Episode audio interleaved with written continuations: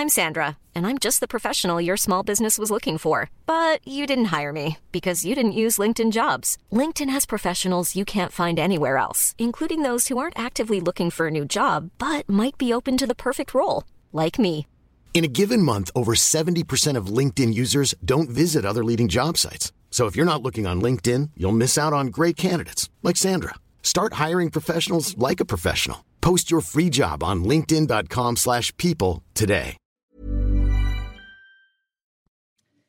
Bonjour à tous et bonjour à toutes. Bienvenue dans Punchline aujourd'hui sur CNews. Emmanuel Macron n'a pas convaincu ni les Français ni les partis politiques qui estiment qu'il leur a fixé un ultimatum hier soir lors de son discours. Au lieu de chercher un compromis avec eux, on entendra vos réactions et puis les cris d'orfraie des leaders politiques. Pour autant, on essaiera de comprendre si l'Assemblée nationale sera aussi ingouvernable que cela. Pas sûr. On le verra. De son côté, Marine Le Pen a fait une entrée triomphale à l'Assemblée nationale. Elle a été élue par acclamation chef du groupe de ses 88 députés. Quel est son objectif pour les cinq ans à venir Gauthier Lebret sera en direct de l'Assemblée nationale dans un instant pour nous l'expliquer.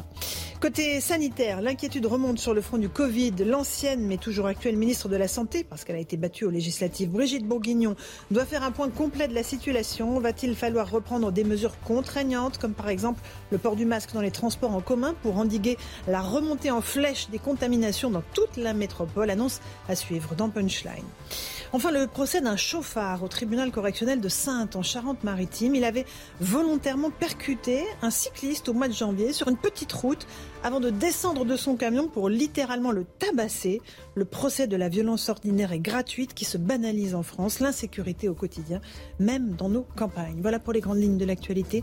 On en débat aujourd'hui avec Céline Pina, fondatrice de Vivre à la République. Bonjour Céline. Bonjour. Karim Zaribi est là, consultant CNews. Bonjour, Karim. Alexandre Devecchio, rédacteur en chef adjoint au Figaro. Bonjour Alexandre. Bonjour. Et Régis Le Sommier, camp reporter. Bonjour Laurent. Bonjour et bienvenue. Allez, on va commencer par la politique si vous le voulez bien. Emmanuel Macron n'a pas convaincu après son discours d'hier soir à la télévision que vous avez vécu sur CNews. Euh, regardez ce petit sondage Twitter que nous avons fait sur notre compte Swing CNews.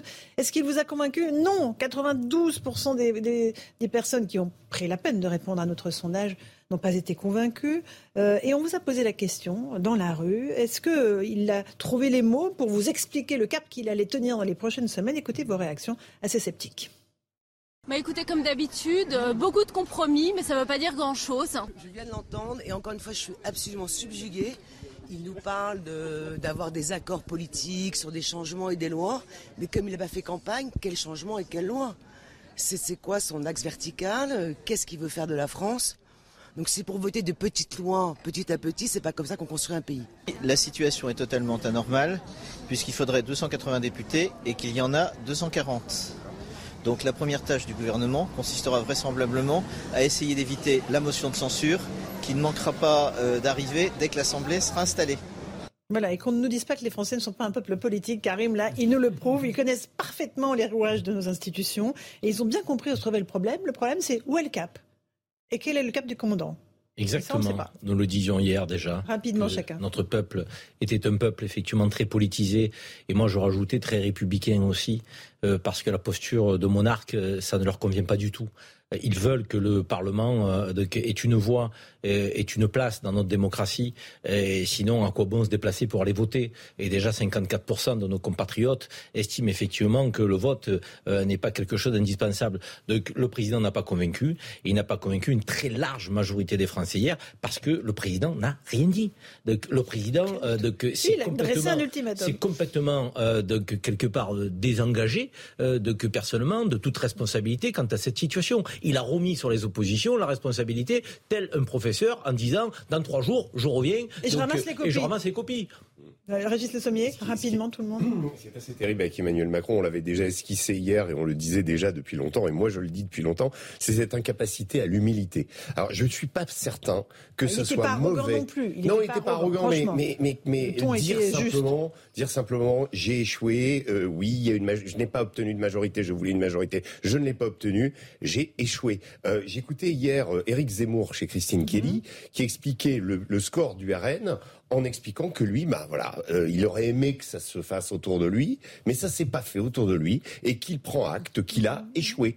Mais Emmanuel Macron est incapable de faire. Alors je dis pas qu'Éric Zemmour, on, le sentait que c'est c'est un modèle d'humilité, mais il, voilà, il, admet la réalité. Tant, vous savez, ne pas, euh, c'est comment, ne, ne, ne, pas voir les choses finalement, euh, c'est euh, comment, voilà, c'est les, les, les, laisser empirer, c'est c'est faire pourrir une situation. Alors est-ce que mm. là, bon, on, on sait, il n'y a pas de cap, les Français le voient, les Français le disent, et nous, on, on commente et on espère qu'Emmanuel Macron va nous donner un, cap, et nous dire où il veut aller dans, les cinq ans qui viennent. Alexandre Devecchio. Oui, là où il manque un peu d'humilité, où il fait un peu dans la tactique euh, politique, c'est que quand il fixe un ultimatum, même s'il a été obligé de rétro-pédaler euh, ce matin, euh, à ses adversaires, ça fait un peu, alors que c'est lui qui est en position de faiblesse mhm. et de et d'être et d'être demandeur. Donc on a bien compris la tactique, c'est de dire ce n'est pas moi qui vais bloquer le pays, ce sont mes adversaires, mes oppositions. Il n'empêche que euh, les Français ne lui ont pas donné de, majorité, c'est qu'ils n'avaient pas forcément envie justement qu'il fasse toute sa politique comme euh, il l'avait euh, décidé. Donc je pense que cette manière de renvoyer la balle à ses adversaires ne, fonctionne pas. Les Français n'ont pas été dupes. Et ensuite, euh, euh, on, le répète, effectivement, il y a un problème de, une vision technique de la politique dont les Français ne veulent plus, euh, et donc un problème de, cap. C'était très bien dit dans votre dans votre reportage.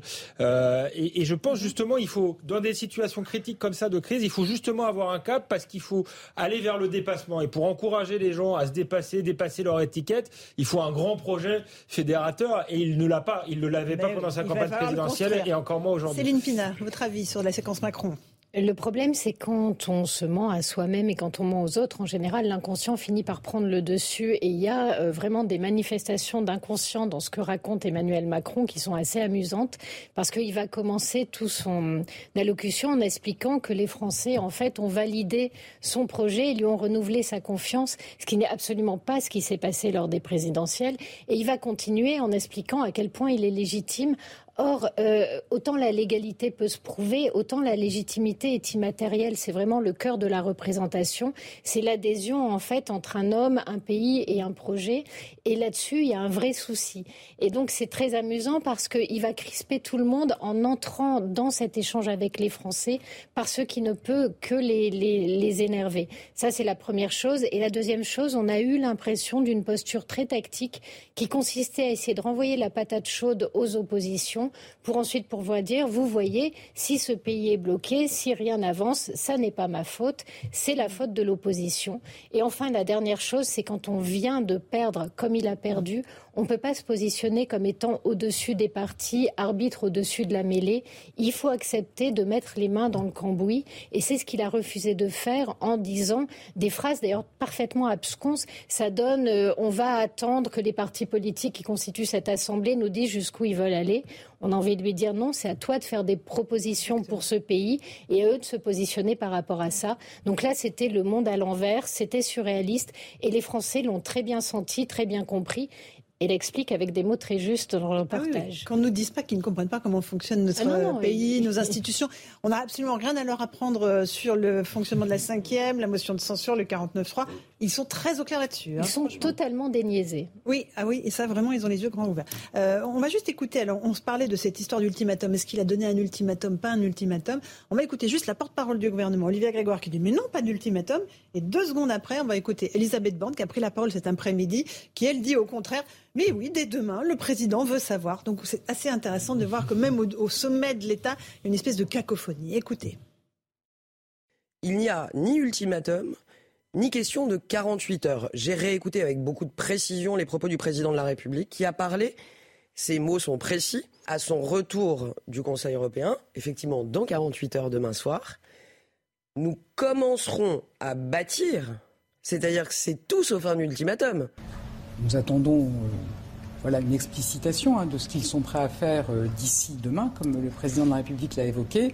Et puis pour ma part, je vais échanger aujourd'hui et demain avec les présidents de groupes qui sont désormais élus à l'Assemblée nationale. Donc il y a bien un ultimatum de 48 heures. Donc arrêtez de nous prendre pour les euh, C'est la, la, la, porte-parole du gouvernement qui est obligée de réécouter ce qu'a dit le président parce qu'elle n'en est pas très fait sûr. C'est vrai que ça c'est assez C'est quand même assez Là, la preuve par l'image, hein, c'est Il y, a une absurdité assez poignante qui est qu'en fait, on a un président qui arrive et qui nous dit bon, écoutez, à la fois les Français, l'opposition, etc. Personne ne veut d'une union nationale, donc on va gouverner au cas par cas. Qui dit gouverner au cas par cas dit demander des positionnements au président de groupe sur des, des lois précises ou des orientations précises. Ça ne peut pas être absolument pas venir de l'opposition de faire une proposition de gouvernement.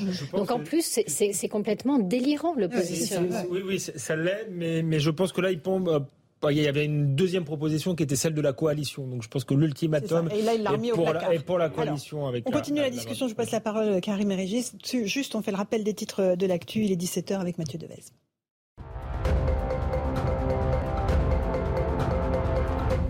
L'Ukraine suspendue à la décision sur sa candidature à l'Union européenne. Le destin du pays se joue au Conseil européen à Bruxelles où les 27 se penchent sur sa candidature d'adhésion, une demande déposée par Kiev au lendemain du déclenchement de la guerre par la Russie. Pendant ce temps, les forces russes continuent de resserrer leur étau dans le Donbass. À Sainte, en Charente-Maritime, en Charente-Maritime, l'ouverture du procès d'un chauffeur accusé d'avoir renversé un cycliste avec son camion Ben. Les faits remontent au 11 janvier dernier. Un cycliste avait chuté au sol après avoir croisé la route d'un poids lourd. Le conducteur aidé de son fils mineur avait ensuite roué de coups l'homme qui circulait à vélo. Il est jugé pour violence volontaire avec arme par destination. Marine Le Pen réagit à l'allocution d'Emmanuel Macron hier soir. À notre micro, la nouvelle présidente du groupe Rassemblement national à l'Assemblée estime que c'est à la majorité de faire le premier pas pour tenir compte de l'avis des électeurs. Emmanuel Macron avait appelé la classe politique à des compromis après la perte de la majorité absolue aux élections législatives.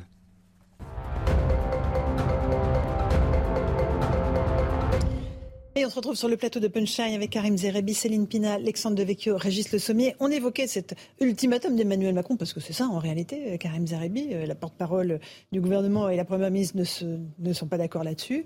Euh, c'est une mauvaise façon, encore une fois, de procéder pour vous? Mais Ça démontre deux choses. D'abord, un, les sorties du président ne sont pas du tout co-construites avec ses proches et ses plus proches, son premier cercle.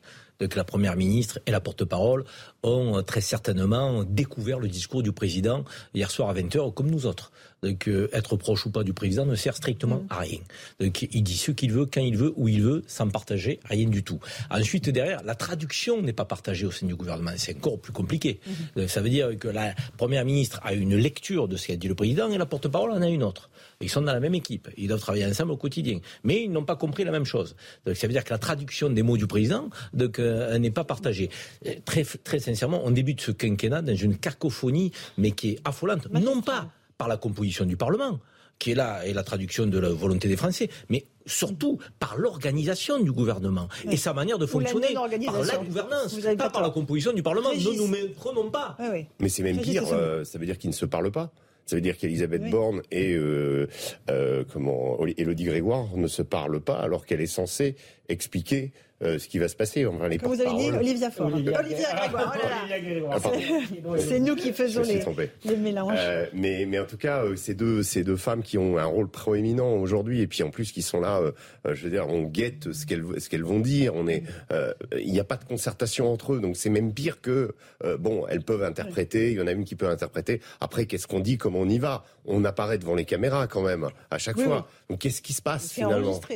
Qu'est-ce qui se passe? Allez, on, avance. Encore un mot là-dessus, parce qu'après, j'aimerais qu'on parle du euh, Rassemblement national. Peut-être aussi qu'elles n'occupent pas la même, le même, la même place institutionnelle. Euh, peut-être qu'Elisabeth Borne prêche un peu aussi pour, euh, pour sa paroisse, entre guillemets, puisqu'elle aimerait bien rester Premier ministre. Donc voilà, si, si les, les, autres partis ne disent rien, elle se dit qu'elle pourra peut-être faire sa, sa déclaration de politique générale, que s'il y a une coalition, ça veut dire que très probablement, elle sera plus Premier ministre. Plus ministre. Allez, on va partir à l'Assemblée. Se trouvent Gauthier Lebret et Charles Baget. Bonjour à tous les deux. Vous avez assisté, Gauthier, cet après-midi à l'élection de Marine Le Pen à la tête du groupe Rassemblement national. Euh, une élection par acclamation, c'est ça Gauthier? Absolument, Laurence, une élection par euh, acclamation par les 88 autres députés du Rassemblement national. Ça avait lieu dans les sous-sols de l'Assemblée lors du séminaire aujourd'hui euh, du RN qui réunissait donc les 89 euh, nouveaux députés. Sébastien Chenu, député du Nord, a aussi été désigné pour briguer le perchoir, la présidence de l'Assemblée nationale. Alors il a très peu de chances de l'emporter évidemment, mais ça permettra aussi au Rassemblement national de récupérer une vice-présidence. Et puis dans la bataille pour prendre la tête de la commission des finances, ça sec entre la NUPES et le Rassemblement national. C'est Jean-Philippe Tanguy, nouveau député de la Somme, qui a été désigné eh bien, pour briller pour le Rassemblement national cette euh, présidence. Il y avait aussi Jordan Bardella hein, qui était là, président par intérim du Rassemblement national. Jordan Bardella qui regrette peut-être de ne pas s'être lancé eh bien, dans la députation car il est très loin du réacteur, de là où tout se passe désormais. Et puis euh, c'était aussi l'occasion, ce séminaire, de former ces nouveaux députés. On sait que Marine Le Pen avait été très stricte hier. Elle avait dit cravate pour tous les hommes pour cette rentrée des 89 euh, députés RN hier, car nous on vient pas en tongs et en chemisette, on n'est pas des députés insoumis, avait dit la nouvelle patronne donc des députés Rassemblement National. Merci beaucoup Gauthier Lebret avec Charles Baget à l'Assemblée. C'est très intéressant la stratégie de Marine Le Pen là pour euh, cette nouvelle mandature dans la sobriété d'abord, on le voit, euh, dans, vraiment dans l'humilité. Euh, Gauthier Lebret a réussi à l'interroger il y a quelques instants à propos du discours d'Emmanuel Macron. Écoutez ce qu'elle en dit. Il n'y avait pas grand-chose dans ce discours. Je pense qu'il y a deux choses qu'il faut retenir. La première des choses, c'est qu'Emmanuel Macron entend, euh, semble-t-il, à la différence de son ministre des Relations avec le Parlement, M. Véran, considérer que toutes les forces politiques méritent d'être respecté, ça c'est la première des choses. Deuxièmement, euh, lorsqu'il fait reporter la responsabilité sur les partis d'opposition de euh, devoir faire un premier pas, je crois qu'il n'a pas compris ce qui s'est passé en fait. Ce qui s'est passé, c'est que c'est à la majorité euh, de faire le premier pas pour amodier son projet, pour tenir compte précisément de l'avis des électeurs. Bon, voilà, je pense que le fonctionnement de l'Assemblée nationale l'obligera à comprendre cette réalité.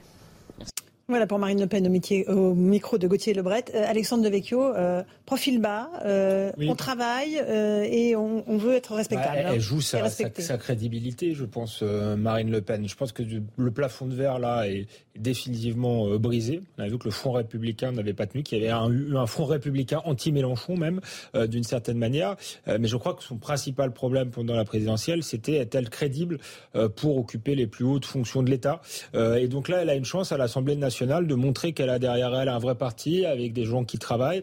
Euh, et donc, je crois que c'est ce qu'elle s'emploie à faire. Euh, l'histoire des cravates, à mon avis, n'est pas anodine non plus. Euh, il y a l'idée qu'ils ils sont pas là pour bousculer les institutions, mais au contraire mm. pour s'y inscrire et pour les faire vivre et pour les respecter. En fait, à l'Assemblée nationale, c'était obligatoire de porter des, des, cravates. Le règlement a été modifié à cause de Jean-Luc Mélenchon. Je trouve que c'est respectueux vis-à-vis de ses électeurs aussi bien Jean-Luc Mélenchon que Marine Le Pen euh, veulent s'adresser aux classes populaires, mais il y en a un qui semble penser que euh, pour s'adresser aux classes populaires, il faut être débraillé, et l'autre qui semble penser que respecter les classes populaires, c'est s'habiller correctement à l'Assemblée nationale, et je crois que ça correspond plus à la, à la mentalité, notamment des ouvriers, des, euh, des, gens modestes.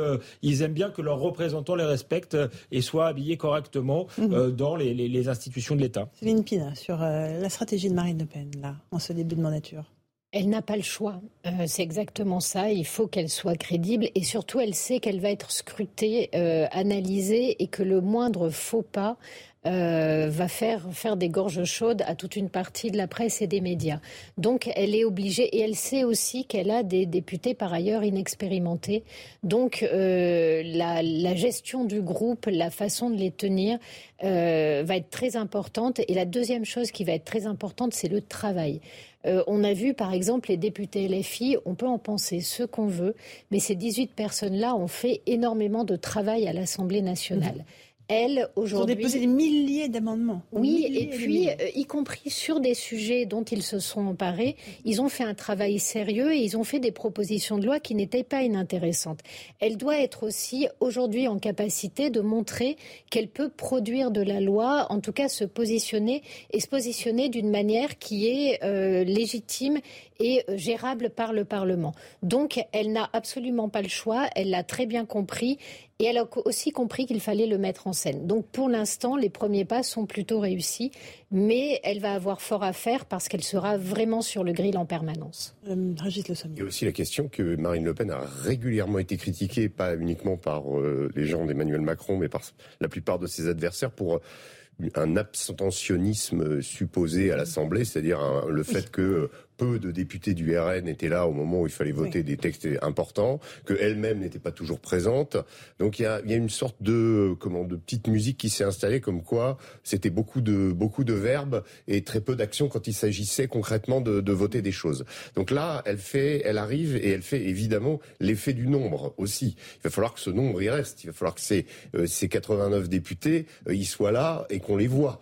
Euh, donc euh, peut-être que la cravate et euh, le look et peut-être qu'il va y avoir une bataille du look entre mais, ceux, ceux, de la NUPS et ceux du RN. En tout cas, la France insoumise. En, tout cas, il va y avoir un, mm. une mode où on va on va voir les tendances à l'Assemblée nationale. Mais je crois que c'est important parce que Marine Le Pen aussi a été accusée d'être seule. Elle sait, on a vu qu'une partie de ses lieutenants était partie chez Zemmour, comment avant le premier tour. Partie, hein. bah, une toute petite partie à l'époque. Souvenez-vous, Stéphane Ravier, Nicolas B. C'était quand même euh, Gilbert Collard, c'était quand même des gens qu'on entendait beaucoup. Et sa nièce, donc on s'est dit, elle est toute seule, elle ne peut pas gouverner parce qu'elle est toute seule. Et, euh, elle a 88 députés. Défaut de compétences, euh, mm. comment le, fait qu'elle mm. n'est pas là, le fait qu'elle est mm. toute seule, là, elle a l'occasion aussi de faire briller un certain nombre de gens autour d'elle qui pourraient constituer plus tard une équipe gouvernementale. Parce que c'est ça qu'elle va viser. Elle va, elle va pas être là simplement pour euh, mm. compter les points ou pour euh, euh, faciliter la tâche à Emmanuel Macron. C'est évident.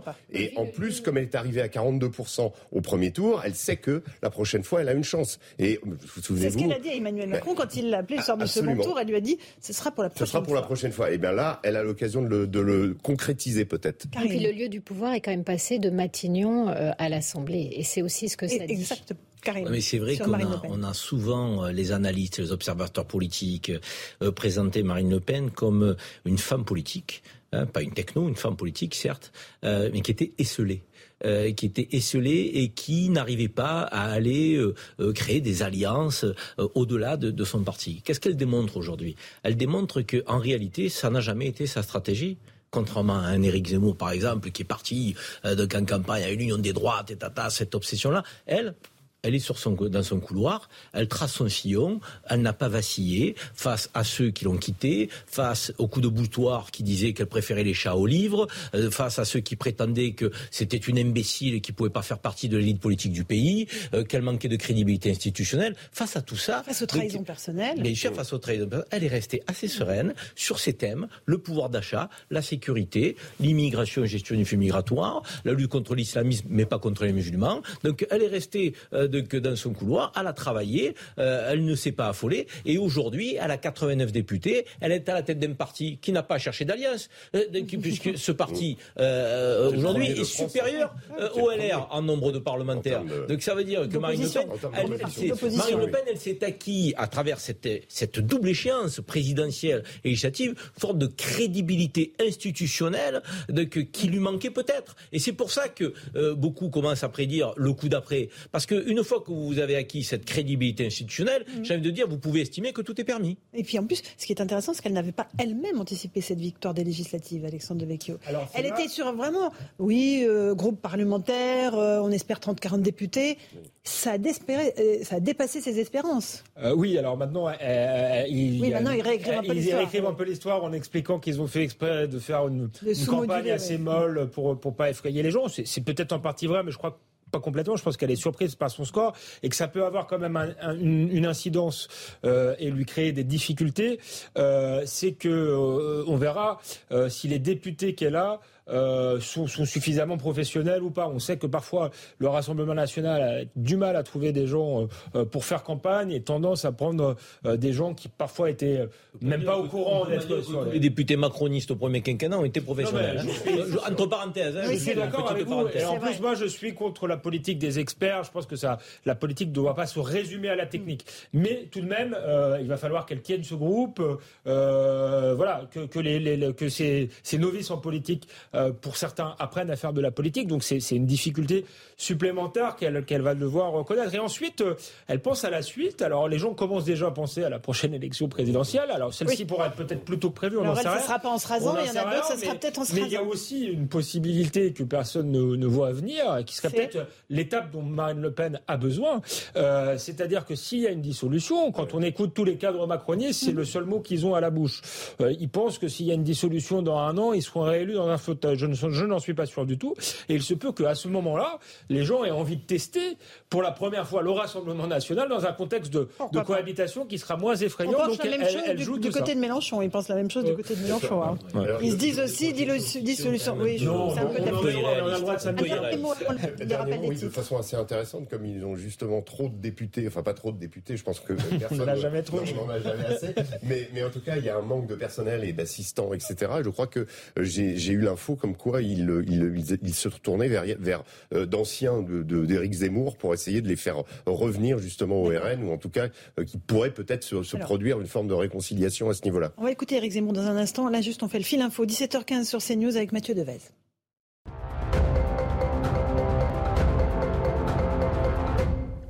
La France veut des stocks de gaz remplis à près de 100% au début de l'automne. En visite dans un centre de commande nationale de gaz en Ile-de-France, la première ministre Elisabeth Borne annonce que le pays va se doter d'un nouveau terminal méthanier flottant dès l'an prochain. Objectif assurer son approvisionnement malgré la baisse des livraisons russes. Le député des Landes, Boris Vallot, élu président du groupe PS à l'Assemblée nationale, à la tête de ce groupe d'une trentaine de députés, Boris Vallot, également porte-parole du Parti socialiste, succède à l'élu du Tarn-et-Garonne, Valérie Rabault. L'immigration inquiète une partie des Français. Selon un sondage de l'Institut CSA pour CNews, ils sont 65% à la trouver trop importante dans le pays. Dans le détail, le sondage montre un écart important de perception selon l'âge des personnes interrogées. 60% des 18-24 ans pensent qu'il n'y a pas trop d'immigration dans l'Hexagone. En revanche, les 50-64 ans sont 72% à estimer le contraire.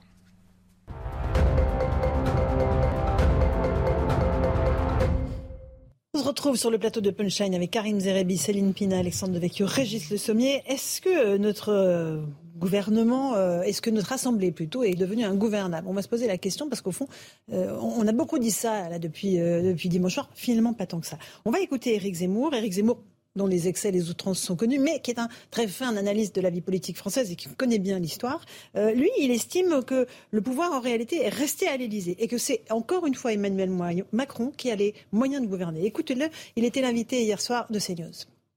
Le pouvoir est resté à l'Élysée et à Matignon. Ce qu'il y a, c'est qu'effectivement, l'Assemblée va être plus rebelle, plus, euh, explosive. Euh, vous voyez, les oppositions vont pouvoir s'affirmer avec beaucoup plus de vivacité, beaucoup plus de vigueur. Mais euh, Emmanuel Macron a les moyens de gouverner, mais il prendra plus de temps. Il faudra qu'il aille chercher des majorités relatives. Il faudra, s'il n'a pas de majorité absolue sur un texte, qu'il y ait une majorité pour le renverser.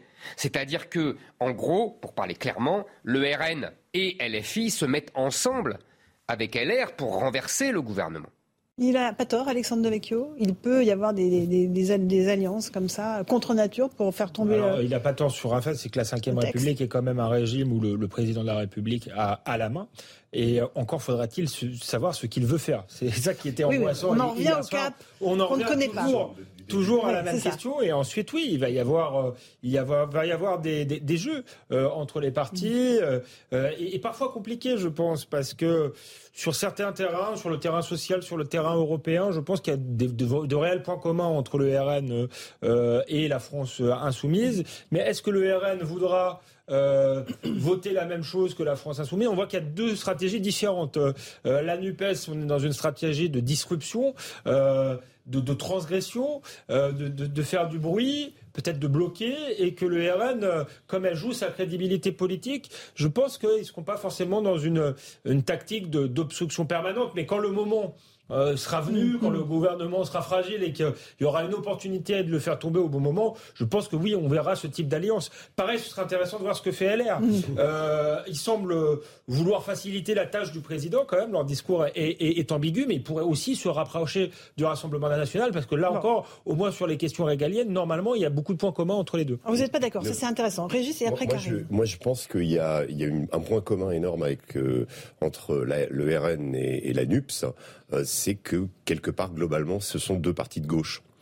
Euh, ah Marine Le Pen. Hein. Non, mais. Ah, c'est un peu osé quand même. Non, mais si, si, si. Sur la sécurité, l'immigration, je suis pas sûr. Regardez, regardez, regardez la, la, comment, la carte électorale, la, la, comment, là, où, où Éric Zemmour, qui lui finalement, qui finalement a, a échoué parce qu'il n'a pas su aller au-delà d'une droite filloniste mhm. et n'a pas su imprimer dans les couches populaires. Il a eu quelques succès dans le sud. Il s'est présenté d'ailleurs à Saint-Tropez, mais aucunement, aucun succès dans l'est et dans le nord. Or, c'est là où le, le RN a encore bassins populaires, Et, et, même sur la question, c'est là où, moi je me pose, je me pose une question, c'est-à-dire que euh, par rapport à ce que dit Eric Zemmour et Emmanuel Macron à la main, mais sur, sur, une, sur une question comme la réforme des retraites, euh, il est possible que la NUPS et le RN trouvent un, terrain commun qui ne soit pas euh, l'avis du gouvernement. Mais ça sera sans les LR, hein. ça, ça sera sans les LR. Mais bien sûr, mais ça sera crucial. Et donc il y a un certain nombre d'enjeux comme ça. Alors sur les questions de sécurité, euh, je pense qu'ils seront pas d'accord. Mais sur des thèmes de hein. gauche, et je veux dire, Marine Le Pen, elle est pas de gauche, mais elle a labouré énormément à gauche.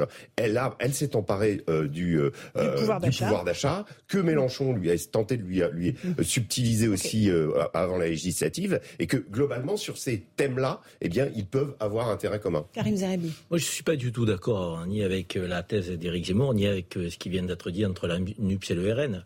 Euh, je vais commencer par la fin. La NUPS et le RN, ensemble, c'est 230 députés.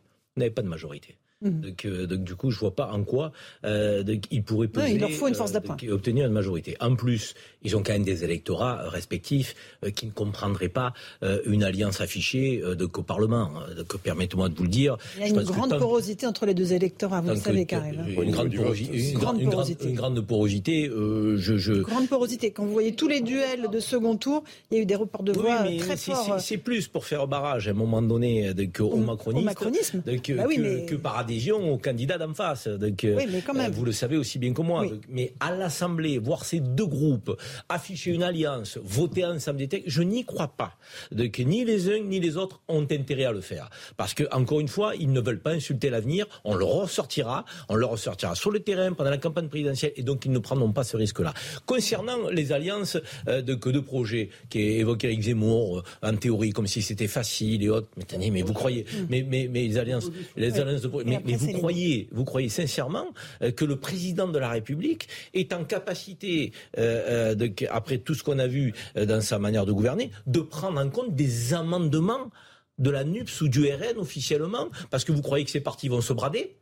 Ces partis ne n'auront une alliance que si le président vient sur leur ligne, et pas le contraire. projet. Donc, euh, la NUPS n'a aucun intérêt, le RN aussi, et j'irai même plus loin, LR aussi, ils n'ont aucun intérêt à apporter une force d'appoint, quelle qu'elle soit, au président de la République dans sa majorité présidentielle, si le président ne vient pas. Ce que vous dites là, c'est qu'il va être impossible de gouverner. Mais il sera impossible de gouverner la plupart du temps. mais, alors, mais alors là, le président, donc, euh, moi, dans son allocution, vous n'avez peut-être pas fait attention, il parlait de 30 députés et pas de 45. Il dit j'ai besoin d'être député. Est-ce à dire qu'il a commencé à faire un travail avec Bayrou, avec euh, ah, euh, Édouard Philippe, mm. pour en débaucher quelques-uns? Parce que moi, je crois plus au débauchage individuel ici ou là pour gagner effectivement euh, mm. sur quelques projets que des alliances officielles avec des partis. Ça, je n'y crois pas. Alors, attendez, Céline, je voudrais vous entendre, Céline. Vous, vous dites, s'il vous plaît, sur ce qu'a dit Zemmour, sur le pouvoir reste à l'Élysée.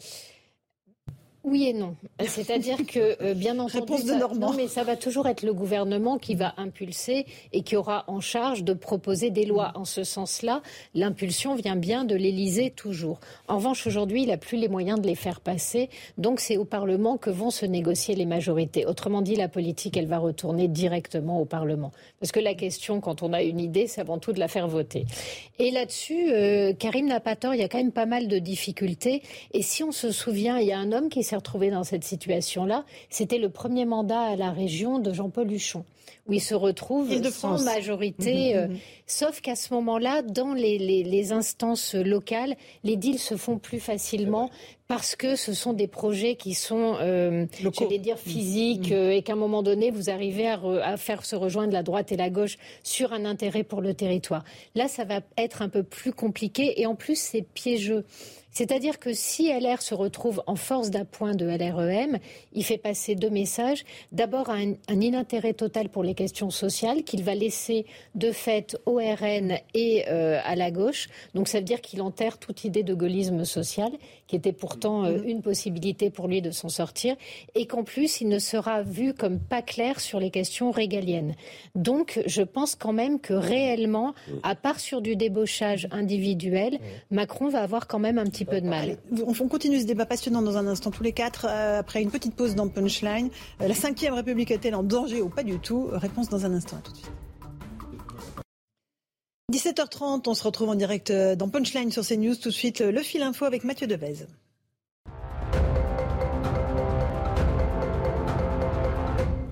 Désormais, 37 départements placés en vigilance orange aux orages, principalement sur l'est du pays, de l'Alsace aux Ardennes, en passant par une partie d'Auvergne-Rhône-Alpes.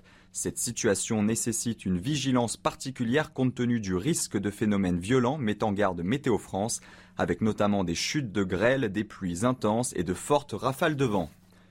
Quatre jours après les élections législatives, Europe Écologie Les Verts dévoile à son tour le nom de ses présidents pour le groupe écologiste à l'Assemblée nationale. Deux coprésidents, Julien Bayou, le secrétaire national du parti, et Cyrielle Châtelain, élu député dans la deuxième circonscription de l'Isère. Les Verts ont donc choisi une coprésidence mixte comme entre 2012 et 2016. L'épidémie de Covid-19 repart nettement à la hausse depuis trois semaines en France. Près de 78 000 nouveaux cas confirmés hier, plus 50% en une semaine.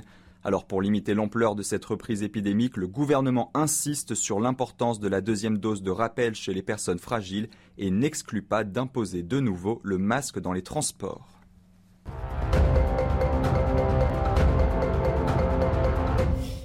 De retour sur le plateau de Punchline avec Karim Zerebi, Céline Pina, Alexandre Devecchio, Régis Le Sommier. Euh, est-on dans une crise de régime, une crise politique? Notre cinquième République va-t-elle résister? On en débat dans un instant. On va juste écouter Éric Zemmour qui était l'invité hier soir de CNews.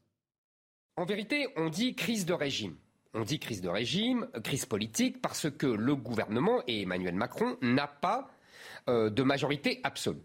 C'est vrai que c'est inédit depuis l'instauration du quinquennat et le renversement du calendrier. Là, pour la première fois depuis cette époque-là, c'est-à-dire depuis une vingtaine, quinzaine d'années, euh, les Français n'ont pas donné une majorité absolue. Mais ils ont quand même donné une majorité au groupe qui soutient Emmanuel Macron. Et personne d'autre, aucun autre opposant, n'a la majorité. Ni la NUPS, le groupe autour de LFI, ni le Rassemblement national. Deuxièmement, il faut que tout le monde comprenne bien que cette situation sans majorité absolue est justement ce qu'a prévu le père de la Constitution, Michel Debré. Il n'y a pas de crise de régime. Au contraire, cette situation a été prévue à l'origine par les constituants et par le père de la Constitution, Michel Debré, avec évidemment le général de Gaulle. Tout ça est conçu. Donc, donc, comprenez bien ce que je dis. La situation est nouvelle, la situation est inédite, mais on revient à l'origine de la Ve République. Les institutions sont faites pour cette situation. Alexandre Devecchio. Alors, elles ne sont pas en danger, nos institutions, finalement? Euh, Non, moi je ne crois pas qu'il y ait de crise. Quand on dit crise de. Moi je pense qu'il y a une crise de régime. Mais quand j'entends crise de régime, ça ne veut pas dire crise institutionnelle. Ce pas nos institutions qui sont en cause. Du reste, dans d'autres pays où il y a eu le même type de, de crise, je pense en Angleterre avec le Brexit, Italie euh, en Italie, ce sont des systèmes institutionnels totalement différents. Par contre, je pense qu'il y a une vraie crise de, de régime euh, dans le sens où, il y a une, une crise des, des, des, élites politiques qui sont désavouées par leur peuple, une forme de, de crise de la représentation euh, et, qui touche tout le monde d'ailleurs, parce qu'effectivement, on a eu, il y a une défiance nette vis-à-vis d'Emmanuel Macron, mais il a quand même été élu président de la République, alors que les partis d'opposition ont perdu la présidentielle et effectivement aucun n'a la majorité. Donc il y a, il y a aussi une défiance ou une méfiance pour les autres partis. Moi, je pense que c'est vraiment une crise de régime dans le sens où les élites politiques euh, voilà, qui depuis 40 ans ont une gestion technicienne euh, de la politique, sont tous euh, européens, croient euh, davantage aux, règles mmh. du marché justement qu'à la politique, euh, bah, ce sont des élites politiques dans lesquelles les Français ne se reconnaissent plus. Et en même temps il y a de nouveaux politiques euh, qu'on appelle les populistes, je ne sais pas si c'est le, le, bon terme, que ce soit à gauche ou à droite avec Marine Le Pen et Jean-Luc Mélenchon, et ceux-là, euh, on, on, sent qu'elles sont en devenir mais qu'elles n'ont pas forcément formé une élite rassurante. Et donc voilà, on est entre deux mondes, entre un mmh. monde qui est en train de disparaître et un autre qui est en train de naître mais qui n'est pas encore totalement convaincant pour les Français. Gilles Le Sommier Moi, je sais que c'est pas nouveau. Cette, on demande depuis régulièrement, depuis longtemps. Je crois que c'était Mélenchon à une époque qui parlait de la sixième République, enfin qu'il fallait changer ah la oui, constitution. Il la réclame toujours. hein. Voilà. Et donc il y, a quand même encore des élateurs de, de, de l'essoufflement de la cinquième République. Ce que nous a, euh, ce que nous a montré cette cinquième République à la faveur de ces élections, c'est quelque chose d'assez extraordinaire. C'est-à-dire qu'elle a imposé euh, les Français ont imposé euh, la proportionnelle dans un système majoritaire à deux tours. Donc c'est-à-dire que ce qu'on n'arrivait pas à faire, et cette crise de la représentation, elle était liée à ça, le mm. fait que, euh, bah oui, les électeurs de Marine Le Pen qui l'ont qui l'ont plébiscité à, à, hauteur de 13 millions d'entre eux, comment au deuxième tour de la de la présidentielle, n'avaient que sept représentants, alors que des partis mourants comme le Parti communiste continuaient à avoir un, un groupe parlementaire. Donc là, vraiment, il y a eu un renversement et dans ce système, ça prouve que euh, les, institutions sont capables finalement de représenter euh, le peuple. In fine, on y arrive. Ensuite, ce que je trouve assez intéressant dans ce que j'écoutais euh, donc comme vous, Éric Zemmour, c'est que là, on, l'a revu dans un, comment, dans un rôle d'éditorialiste pédagogue qui connaît très bien la vie politique pour le coup. Et donc, il est un peu revenu. On, l'avait vu, on l'avait vu comme homme politique, et là, on le revoit. Mm. Et, il est excellent de, de nous rappeler effectivement que tout ça a été, a été fait par, euh, par Debré, par De Gaulle, et que l'habit du général est toujours quoi qu'on en dise, euh, il est mort en 1970, toujours un peu compliqué euh, de, de l'endosser. Karim. Et je trouve que l'éditorialiste Zemmour fait une impasse sur un élément majeur. qui, je dirais, ne relève pas de la constitution de Michel Debré. C'est l'inversion du calendrier. Il, en a C'est pas rien. Mm. Non, mais c'est pas rien l'inversion du calendrier. L'inversion du calendrier. C'est-à-dire qu'on colle la présidentielle aux législatives. Exactement. Pour euh, être clair. Or, euh, donc dans la Constitution, et ça c'est pas c'est pas né de la Constitution de Michel Debré. Donc c'est né lorsqu'on est passé du septennat au quinquennat, donc euh, avec l'inversion effectivement du calendrier. Mais ça change tout parce que rien ne dit que la courte majorité du président aurait été celle-ci si on avait commencé par les législatives. Vous pensez que ça aurait été dans quel sens? Ah, Moi, je pense qu'il n'aurait pas eu de majorité. Du tout. Mhm ni relative, un gros mot absolu, mais ni relative. Parce que effectivement, les Français, qui sont assez légalistes pour ceux qui se déplacent, qui vont voter, qui ne veulent pas le, le, chaos dans le pays, euh, le désordre. donc ils l'auraient peut-être pas réélu si euh, ils avaient fait les législatives. Et derrière, ça aurait été effectivement euh, un doute beaucoup plus important sur l'élection présidentielle. Et, et ça, je trouve que l'éditorialiste Zemmour n'en parle pas. Mais c'est pas Michel Debré, ça. Donc et, et donc nos institutions, non, elles n'ont pas tout prévu. Elles n'ont pas tout prévu parce que cette inversion du calendrier, donc euh, nous met dans une situation qui est celle-là mmh. aujourd'hui. Parce que beaucoup de Français ont voté un candidat macroniste aux législatives parce que Macron avait été élu. Il n'aurait peut-être pas fait ce choix si on aurait eu la législative en amont. D'accord. Mais bon, avec des euh, on peut refaire tout. Céline, Céline Pina. C'est le vrai, c'est pas son problème. C'est ce que je suis en train de dire. Ça veut dire que. Céline. Attendez les garçons. La véritable question, c'est finalement euh, comment est-ce qu'on fait adopter la loi? C'est-à-dire, est-ce qu'il faut... Euh, parfois, vous pouvez très bien faire passer des textes avec une majorité relative. Vous n'avez pas 50% des gens qui ont voté, mais suivant la nature du texte, bah, à la fin, une fois que ça a fait des allers-retours entre les deux assemblées, il y a bien un moment où il faut finir par trouver euh, un accord ou pas. Donc, euh, c'est cette question-là qui est posée aujourd'hui. Comment est-ce qu'il fait adopter ces lois Et la deuxième question qui est posée, c'est le positionnement de LR, parce que LR tient aussi le Sénat. il il faut jamais oublier qu'il y a ce pôle aussi d'équilibre avec un Sénat qui, lui, a une majorité claire donc qui peut aussi jouer un rôle euh, un petit peu mm. soit perfide, soit de facilitateur. Et aujourd'hui, on ne sait pas du tout de quelle manière le, Sénat va se positionner. Alors Céline dit quelque chose d'important parce que dans ce, ce qu'on appelle la navette parlementaire, le dernier mot revient à l'Assemblée nationale. Mais force est de constater qu'il sera difficile d'avoir comme force d'appoint des LR si, une fois que c'est passé au Sénat, LR, on, s'assoit, on, attaque sur leurs amendements. Donc, euh, situation quand même compliquée. Euh, ce qui est, en fait, ce que je trouve euh, assez triste finalement, c'est qu'on se retrouve à faire de la tambouille politicienne de bas étage, à regarder. Alors que les Français ne demandent pas ça, enfin, ne demandent pas ça. Alors qu'en fait, ce que les Français demandent, c'est de la hauteur. Et là, encore une fois, au lieu de se dire avec la claque qu'ils ont envoyée, peut-être qu'il faudrait qu'on entende le message qu'il y a derrière. Ben on est encore en train de se dire comment, malgré la claque, on va contourner le peuple. Alors il y a un autre euh, interview, un invité qui était très intéressant, c'était ce matin chez Sonia Mabrouk euh, sur Europe 1, c'est Michel Onfray. Lui, il pense qu'en fait tout vient euh, de Bruxelles, que c'est la technostructure européenne et le fait qu'on est voilà, qu'on soit assis sur le référendum de Maastricht qui est à l'origine de tous ces mots. Écoutons-le dis, mais comment, en, est-on arrivé là? Et je reviens effectivement toujours aux fondamentaux, ce que les gens appellent un logiciel bloqué.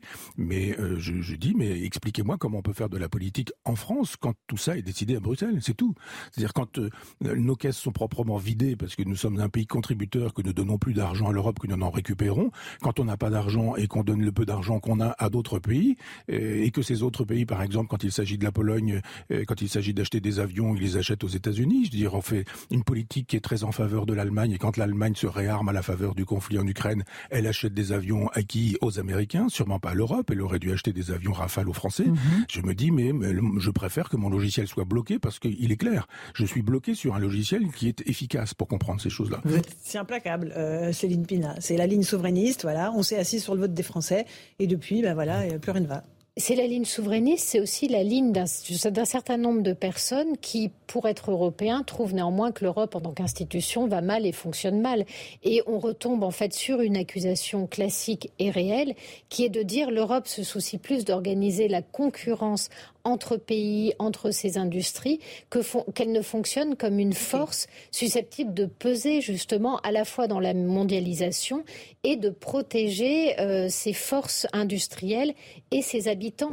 Donc euh, c'est une critique qui est, qui est euh, très juste, qui est très classique. Et là, pourquoi elle porte? Parce qu'elle est renseignée, c'est-à-dire qu'il donne des exemples ah très bah simples. Et qui sont, surtout, et qui sont et vérifiables. Il, explique des choses que tout le monde voit mais sur lequel le gouvernement n'est jamais responsable, n'est jamais interrogé. Ça, c'est jamais de leur faute. Sur la, non, mais sur la question de l'achat des F-35 par l'Allemagne et par la Belgique, mm. la Belgique est quand même le symbole de l'endroit où se trouve le Parlement. Donc, euh, ça veut dire que des pays euh, fondateurs, piliers euh, de cette construction européenne, achètent des avions dans d'autres pays que parmi leurs propres membres, en fait. C'est-à-dire qu'ils ne jouent pas la carte de l'Europe. Donc, comment peut-on avoir une cohésion ou comment peut-on faire confiance en une mm. Europe telle, que celle-là, quand euh, voilà la plupart des membres fondateurs ne jouent même pas le jeu. Et, ça, c'est un vrai problème. Les élections européennes qui seront les prochaines élections sont en général, on dit ah oui, c'est des élections, c'est un défouloir, parce que personne ne prend l'Europe au sérieux, parce que les, les, comment, les Français, comme on disait tout à l'heure, qui sont extrêmement euh, fins connaisseurs de la politique, se disent l'Europe, non, c'est pas un truc vers lequel on veut aller. Et ce que dit Michel Onfray est totalement exact. on, a, on a du mal à aimer l'Europe parce qu'elle nous aime pas. Karim, qui a été, euh, qui est fervent défenseur la traduction que je ferai de l'analyse de Michel Onfray, c'est la suivante. Aujourd'hui, les politiques euh, subissent les technocrates. Euh, or, logiquement, les, technocrates doivent être au service de la politique, au sens noble du terme. Or, cette Europe-là ne fait pas de politique. C'est une Europe qui est teintée simplement de technocratie. Toutes les décisions qui sont prises semblent loin des peuples, déconnectées des peuples. Euh, et la perte de souveraineté est ressentie de telle manière qu'aujourd'hui, il y a une forme de déresponsabilisation des politiques à l'échelle nationale. Ça, n'est pas nous, c'est l'Europe. Mhm. Et nous devons appliquer ce que l'Europe a décidé. Mais qui est l'Europe? Qui est ce machin abstrait euh, que nous ne maîtrisons pas euh, Pour qui nous ne votons pas, à part tous les cinq ans, pour des parlementaires européens dont on sait que le pouvoir européen n'est pas entre leurs mains? Il est à la table du Conseil et il est à la Commission. La Commission élit par qui personne de les commissaires européens. Donc effectivement, il y a une forme de, je dirais, de désengagement du politique avec l'Europe que nous avons construite, qui est mortelle pour la politique au sens terme. Or, aujourd'hui, les Français nous disent quoi avec ce vote à l'Assemblée nationale? On veut de la politique. Refaites-moi de la politique. Et le président, là où moi, je ne comprends pas sa posture, même quand on nous parle d'alliance de projet, comment voulez-vous donner du sens à la politique avec une alliance de projet? Quand ça va être social, je vais me tourner vers la NUPS. Quand ça va être régalien et sécuritaire, je vais me tourner vers le RN. Mais c'est pas un projet pour la France, ça. C'est pas ça un projet pour le pays. Les Français veulent un cap. Où allons-nous? Où allons-nous sur le terrain social, économique, euh, sécuritaire, gestion des flux migratoires? Et ce projet, il faut qu'il soit global, cohérent. Je sais que ce mot est compliqué à comprendre en politique aujourd'hui, la cohérence. Et aujourd'hui, nous n'avons plus de cohérence. Et les Français veulent qu'on en retrouve de la cohérence. Quitte à ce qu'on n'ait pas de majorité à l'Assemblée, ils disent portez un projet, dites-nous où vous voulez amener le pays, et peut-être effectivement qu'on saura se prononcer la, la, prochaine fois un peu plus nombreux que ce que nous avons été. 50% d'abstention. C'est le plus grand parti de France sans leader politique. 53 77. jamais. précis. Dans un instant, je vous passe la parole. Juste, on fait le rappel des titres de l'actualité. 17h45 avec Mathieu Devez.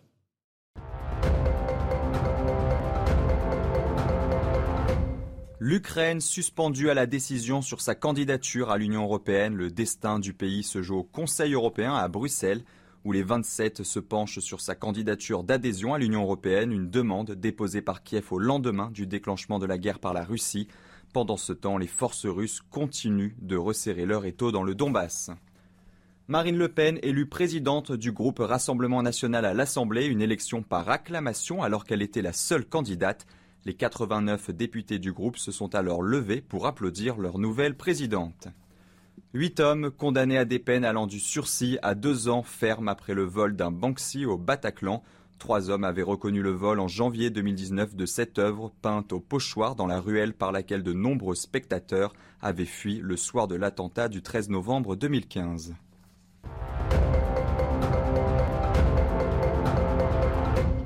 On se retrouve sur le plateau de Punchline. Alexandre Devecchio, je voudrais vous entendre sur euh, ce qu'a dit Michel Onfray. Euh, c'est la faute de ce référendum sur euh, l'Europe. On s'est assis dessus. Le vote du peuple n'a pas été écouté. Et depuis, on est happé par la technostructure européenne. Oui, moi je crois que je, je, partage totalement cette analyse. Je crois que c'est une forme de revanche justement pour la France du non qui n'était pas du tout représentée à l'Assemblée nationale, qu'elle soit de gauche ou de droite. Et là, elle y rentre. C'est une bonne chose. Je pense que les Gilets jaunes, il y avait également de ça. C'est des, des, gens qui se sentaient pas représentés. Je partage aussi l'analyse de Karim Zeribi, c'est qu'en réalité, à quoi a servi l'Europe jusqu'ici? À créer des règlements, euh, à produire des normes, et en fait, aux politiques, qui étaient souvent un technocrate. Euh, c'est pour ça aussi qu'il y a confusion. Euh, Karim Zeribi disait les technocrates doivent être au service des politiques. Mais quand les politiques sont eux-mêmes des technocrates avant d'être des politiques, et donc qui, qui, qui conçoivent leur, euh, j'allais dire leur métier, ça ne devrait pas être un métier, mais leur mission, en fait, comme euh, euh, rentrer dans les normes, dans les carcans fixés par l'Europe, fixés par d'autres, euh, on pourrait ajouter de, le Conseil constitutionnel, enfin, il n'y a, a, pas que l'Europe en plus qui, qui vient déposséder les politiques de leur pouvoir, mais le, le, leur rôle est de, de techniquement, mmh. de rentrer dans les clous techniquement et et voilà, et d'appliquer euh, les directives euh, européennes euh, au mieux. Et je pense que ça, les Français n'en veulent plus. Et ça, condamne aussi, finalement, les politiques à avoir très peu de marge de manœuvre. Je crois que ce qu'on reproche les Français aux politiques, c'est une forme d'impuissance. Ils ont peu de marge de manœuvre, ils ne peuvent plus changer leur vie, si ce n'est à faire des réformes comptables, type la réforme des retraites. Donc, c'est une révolte contre cette manière de, de faire de la politique. Et on voit que Emmanuel Macron, on a dit que c'était un maître de la politique, mais je crois que là, il se révèle tel qu'il est, en technocrate nu, complètement perdu. Euh, parce qu'on est dans un moment où justement là il faut en faire, faut s'adresser aux Français, les rassurer, leur dire voilà le cap que, euh, que voilà là où je veux aller malgré les difficultés. Et là il rentre dans des dans de la cuisine euh, électorale. Euh, et donc, il est incapable, euh, effectivement, de, de, sortir de cette, de cette logique technicienne. Un dernier mot là-dessus.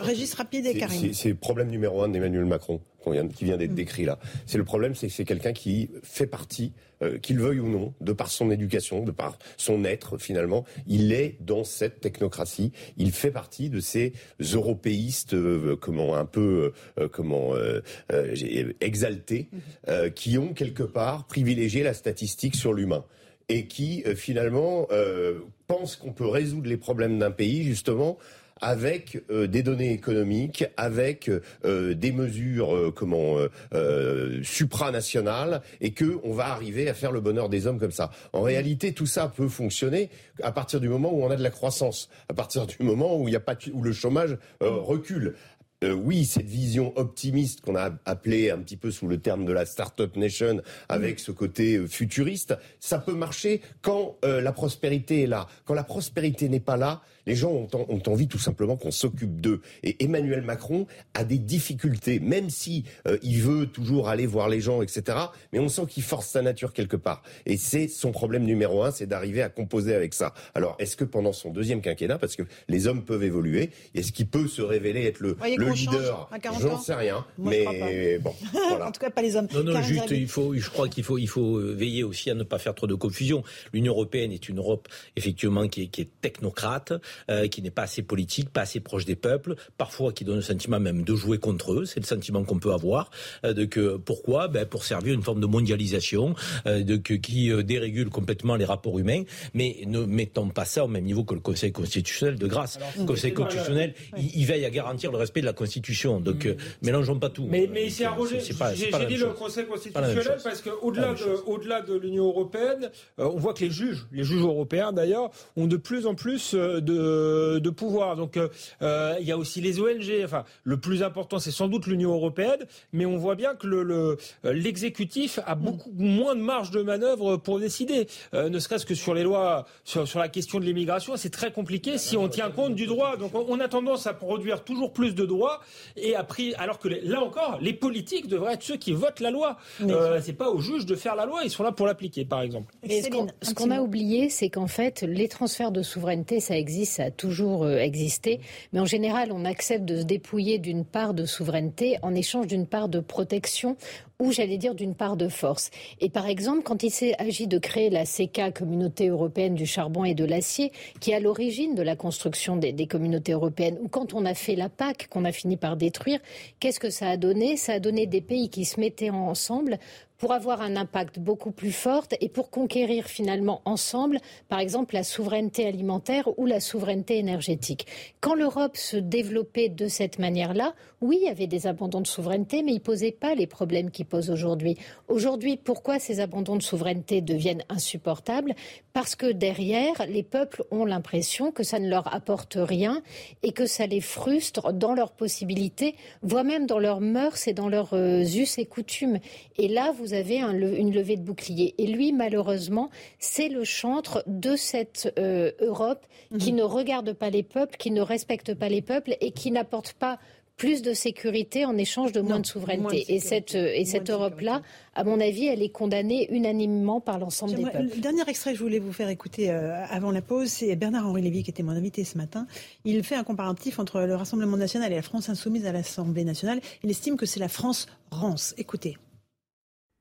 Ah oui, c'est un signal clair et, et, surtout très inquiétant. Oui, ce sont les, ce sont les deux visages de la, de la France euh, rance, de la France euh, qui n'aime pas la France, qui ne s'aime pas elle-même, euh, qui tourne le dos à ce qu'elle a de grand. Et c'est vrai que je n'imaginais pas, il y a 10, 20 ans, voir un jour ça. C'est-à-dire ces deux blocs extrêmes mm-hmm. et qui sont à bien des égards jumeaux. Euh, rapidement, Alexandre Devecchio là-dessus. Non, moi je, déteste cette rhétorique où on colle des adjectifs euh, aux adversaires. Je crois que c'est une révolte aussi, on disait, contre l'Europe et l'impuissance des politiques, mais aussi comme contre une forme de pensée unique. Puisque la technocratie, la bonne gestion est devenue le seul horizon possible de la politique et on ne tolère plus les divergences idéologiques quand bien même elles s'inscrivent dans un cadre légal euh, et républicain. Donc je pense que ce genre de discours ne fait qu'alimenter justement le ressentiment d'une partie de la population. Régis Le Sommier, un mot. Un mot, moi je trouve que le, problème de Bernard-Henri Lévy, c'est qu'il va souvent très très loin dans le monde. Hein. Il, nous, met un, comment, un projecteur sur des, euh, des crises et des peuples en souffrance très loin, mais il a un peu de mal à, dépasser le périphérique et, à aller voir ce qui se passe euh, à côté de chez lui. C'est ça un petit peu son problème, parce que la France rance euh, d'accuser ces gens en permanence. ces gens d'ailleurs ont été accusés depuis euh, d'avoir des, des poussées factieuses ou d'être des, voilà. Je, crois qu'il y, a un vrai, il y a, peut-être un, effort d'humilité à faire que certains intellectuels ne sont pas prêts à faire. Allez, on fait une petite pause. On se retrouve dans un instant dans la deuxième partie de Punchline sur Europe 1 et sur CNews. On reviendra sur cette épreuve pour Emmanuel Macron qui n'a pas convaincu les Français après son allocution d'hier soir. A tout de suite sur Europe 1 et sur CNews pour Punchline. Il est 18h, on se retrouve sur CNews dans un instant, les débats de Punchline. Mais tout de suite, c'est le rappel des titres de l'actualité avec Jeanne Cancard.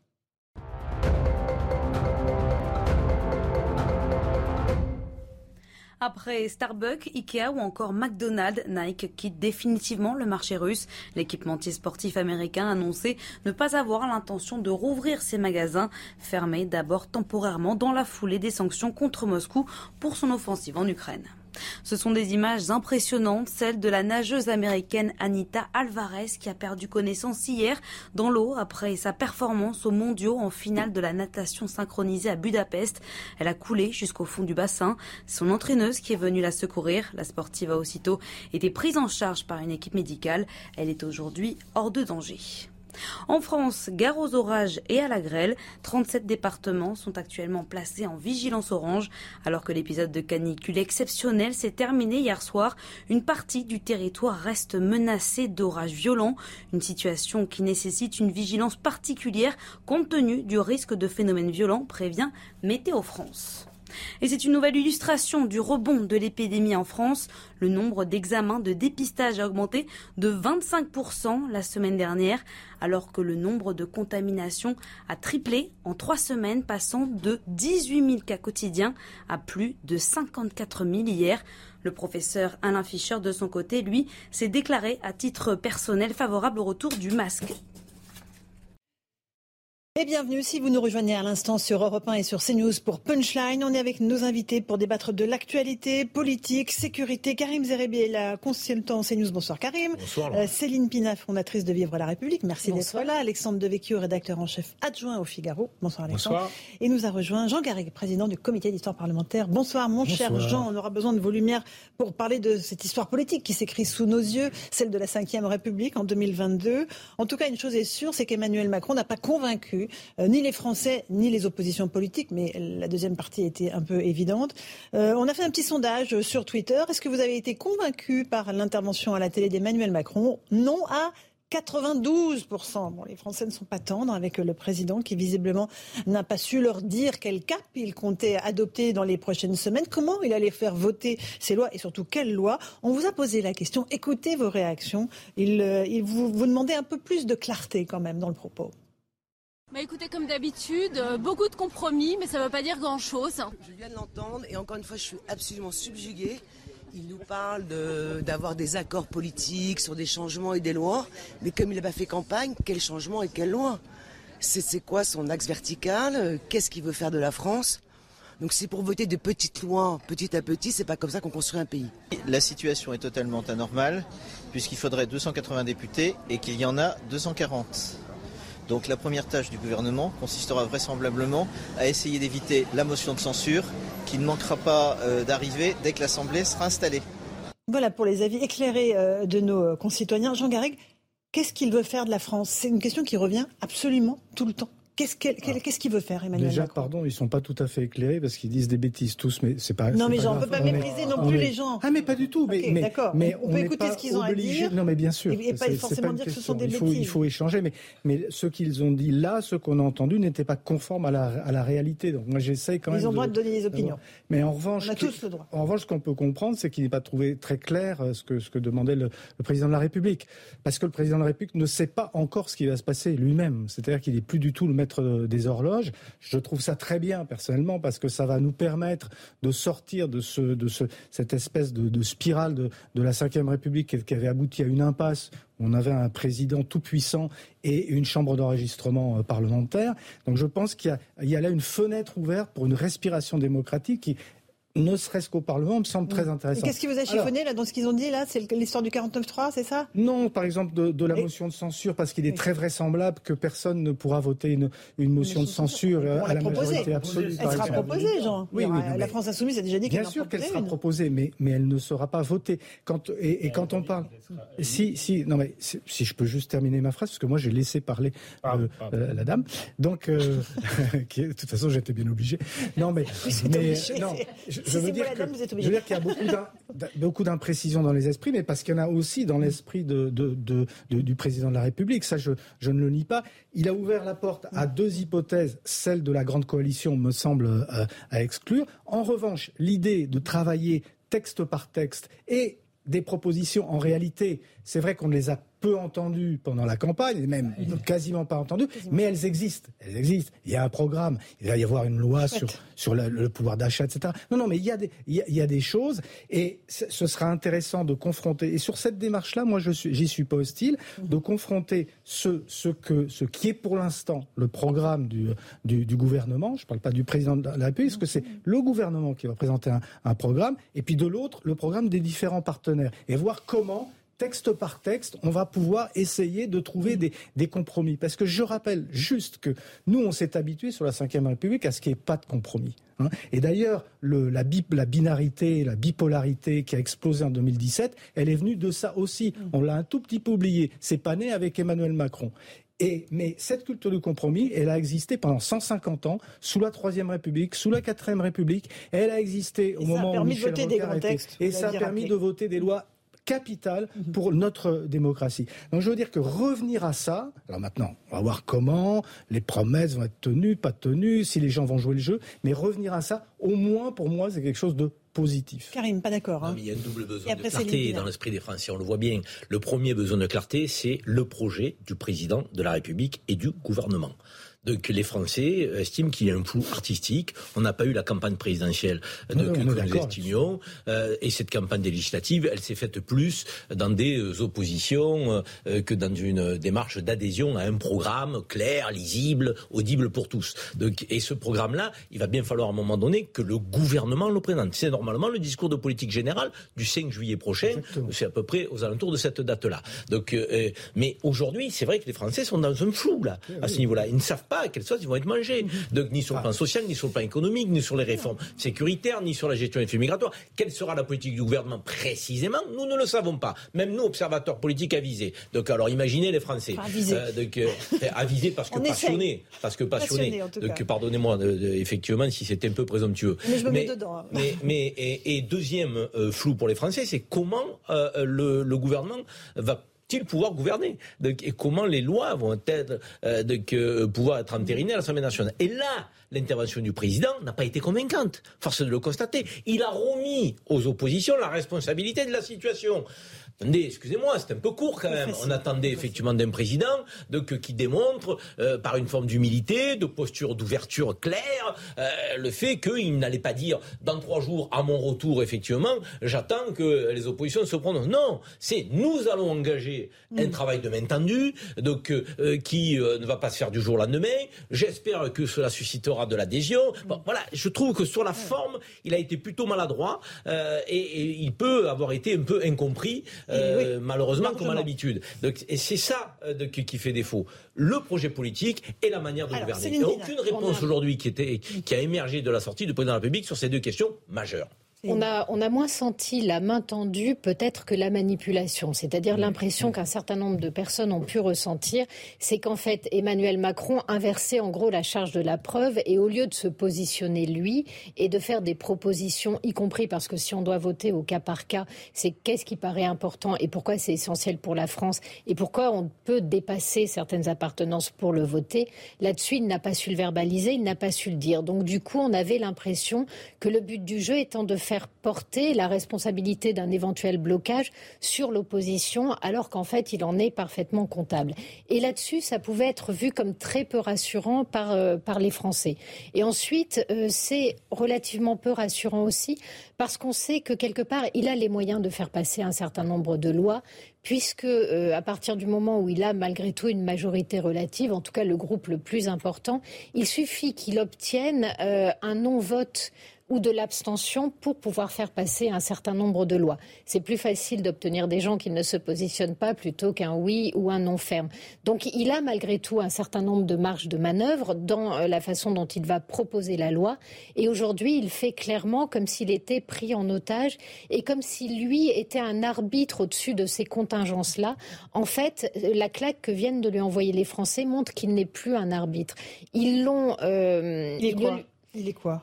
En fait, ils veulent qu'ils mettent les mains dans la pâte, ils veulent qu'ils se mouillent un petit peu. Euh, Parce que deux tiers des Français sont très contents de la situation et de cette majorité relative qu'il a au Parlement. Hein. Oui, ils l'ont, ils, hein. l'ont fait tomber de son piédestal et ils l'ont remis à la hauteur. Et dans ce régime parlementaire, il est, il est, il est, il est sans doute, il est sans doute le premier parmi les pairs, mais euh, la verticalité n'est plus là.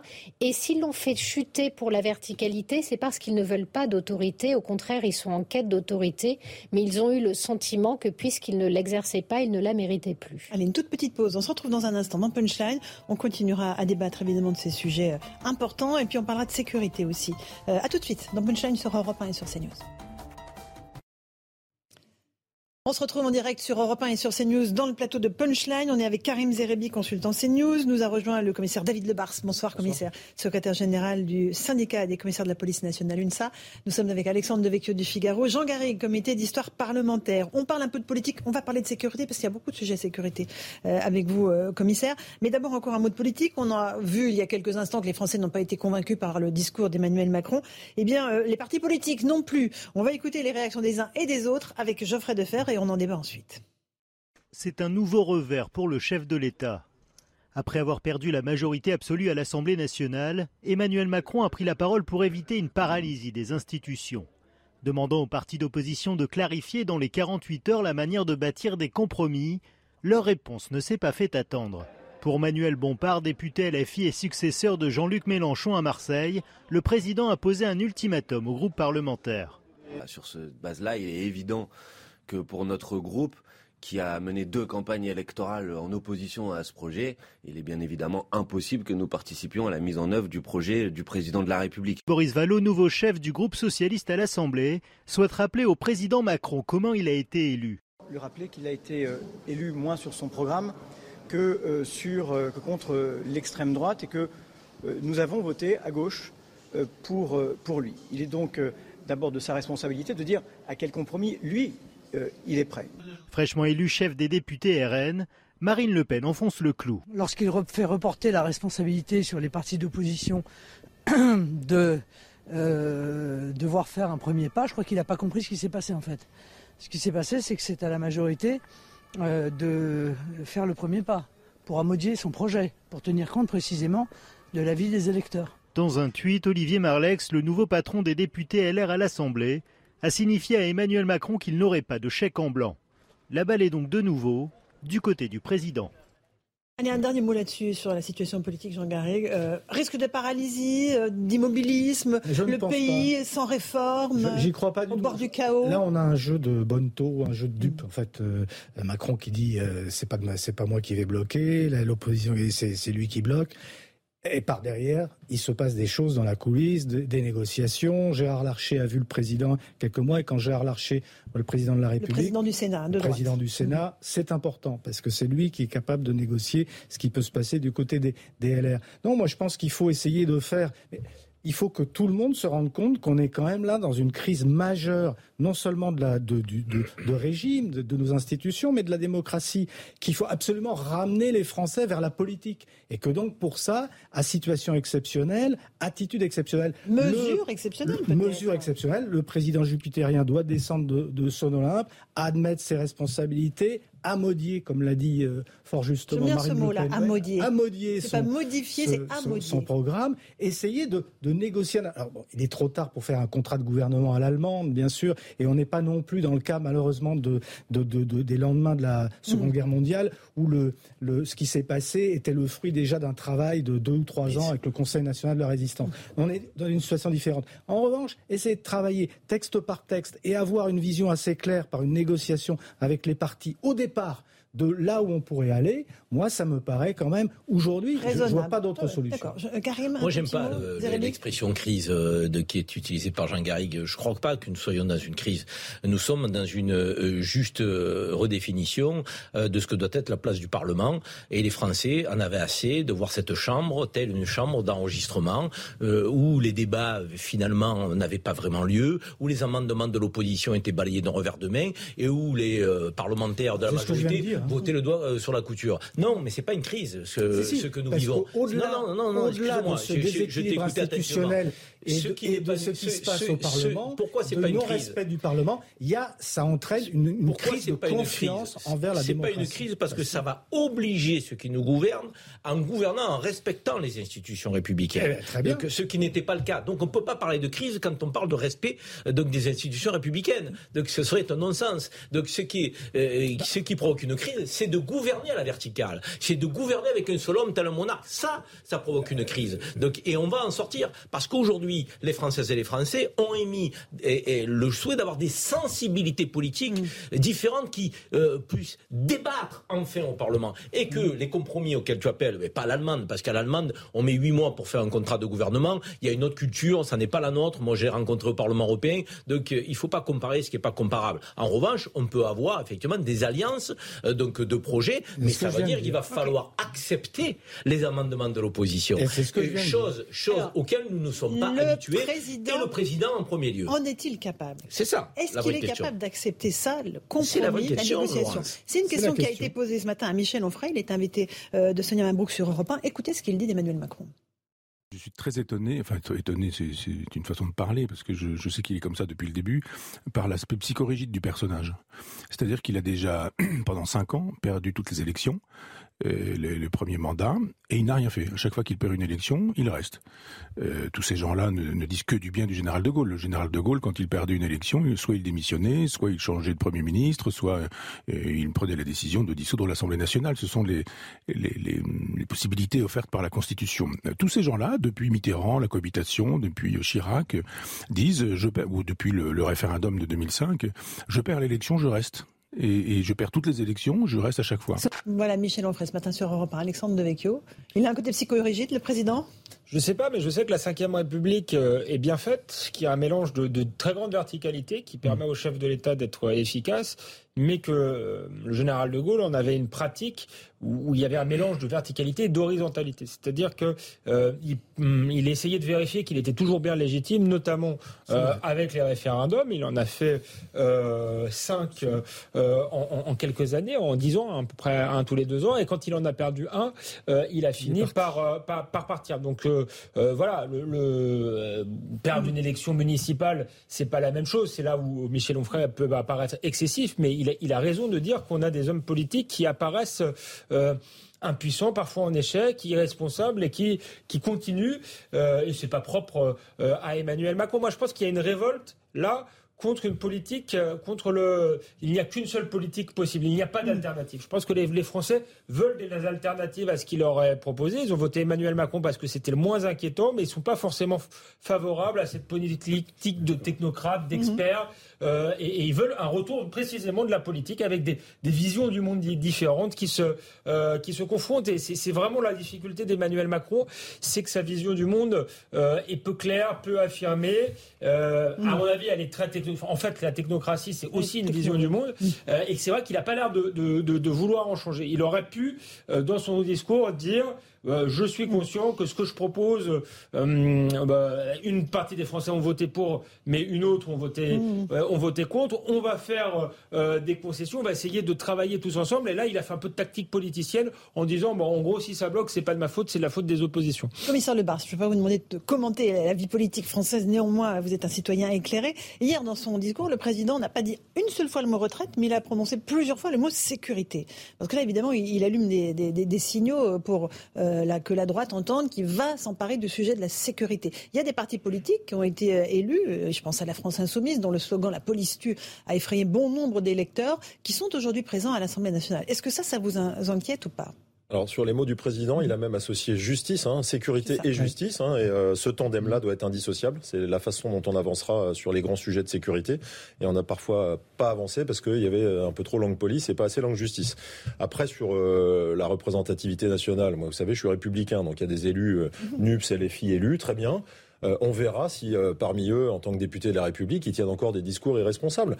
On est lucide dans la police. On voit bien qu'il y a des slogans qui sont des slogans politiques pas pour autant qu'ils sont acceptables. Hein. Moi, je les trouve totalement irresponsables, voire dangereux. Et puis insultant pour les policiers qui font un travail très difficile.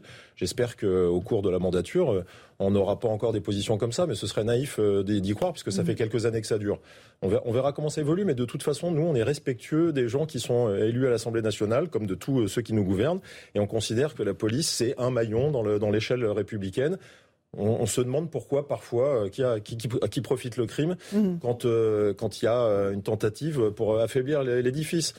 Si vous me permettez même 10 secondes de plus, je vois aujourd'hui une polémique très forte, dont on ne sait pas d'ailleurs si elle est sur une base de vérité qui vise deux élus de la France insoumise. Alors on va expliquer à nos auditeurs. C'est Raquel Garrido, Alexis Corbière qui ont été accusés par un journaliste du Point de maltraiter leur femme de ménage qui serait sans papier. Il se trouve que le journal Le Point a retiré l'article, a présenté ses excuses au couple Corbière euh, l'enquête. Et qui continue l'enquête. Eux-mêmes, les deux euh, mis en cause, ont porté plainte contre le journal Le Point. Voilà, c'était pour le ben, petit point sur eh cette ben, affaire. Eh ben, je voulais en parler parce qu'il y a une morale à cette histoire. D'abord que la police euh, ne tue pas, mais ça c'est d'une manière générale, je le répondrai toujours à ceux qui le disent.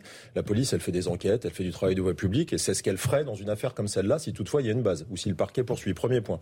Deuxième point, je ne vois pas dans cette affaire d'élus euh, France Insoumise venir demander la démission de M. Corbière et de Mme Garrido, qui sont accusés sur la sphère euh, réseaux sociaux comme ils le font pour d'autres personnes, comme ils stigmatisent d'autres personnes. Et ça nous rappelle une chose, c'est qu'il faut séparer ceux qui accusent de ceux qui enquêtent, de ceux qui rendent la justice, et qu'il faut arrêter de faire le procès des gens sur les réseaux sociaux. Chacun a droit à la présomption d'innocence. Vous voyez, je suis élégant.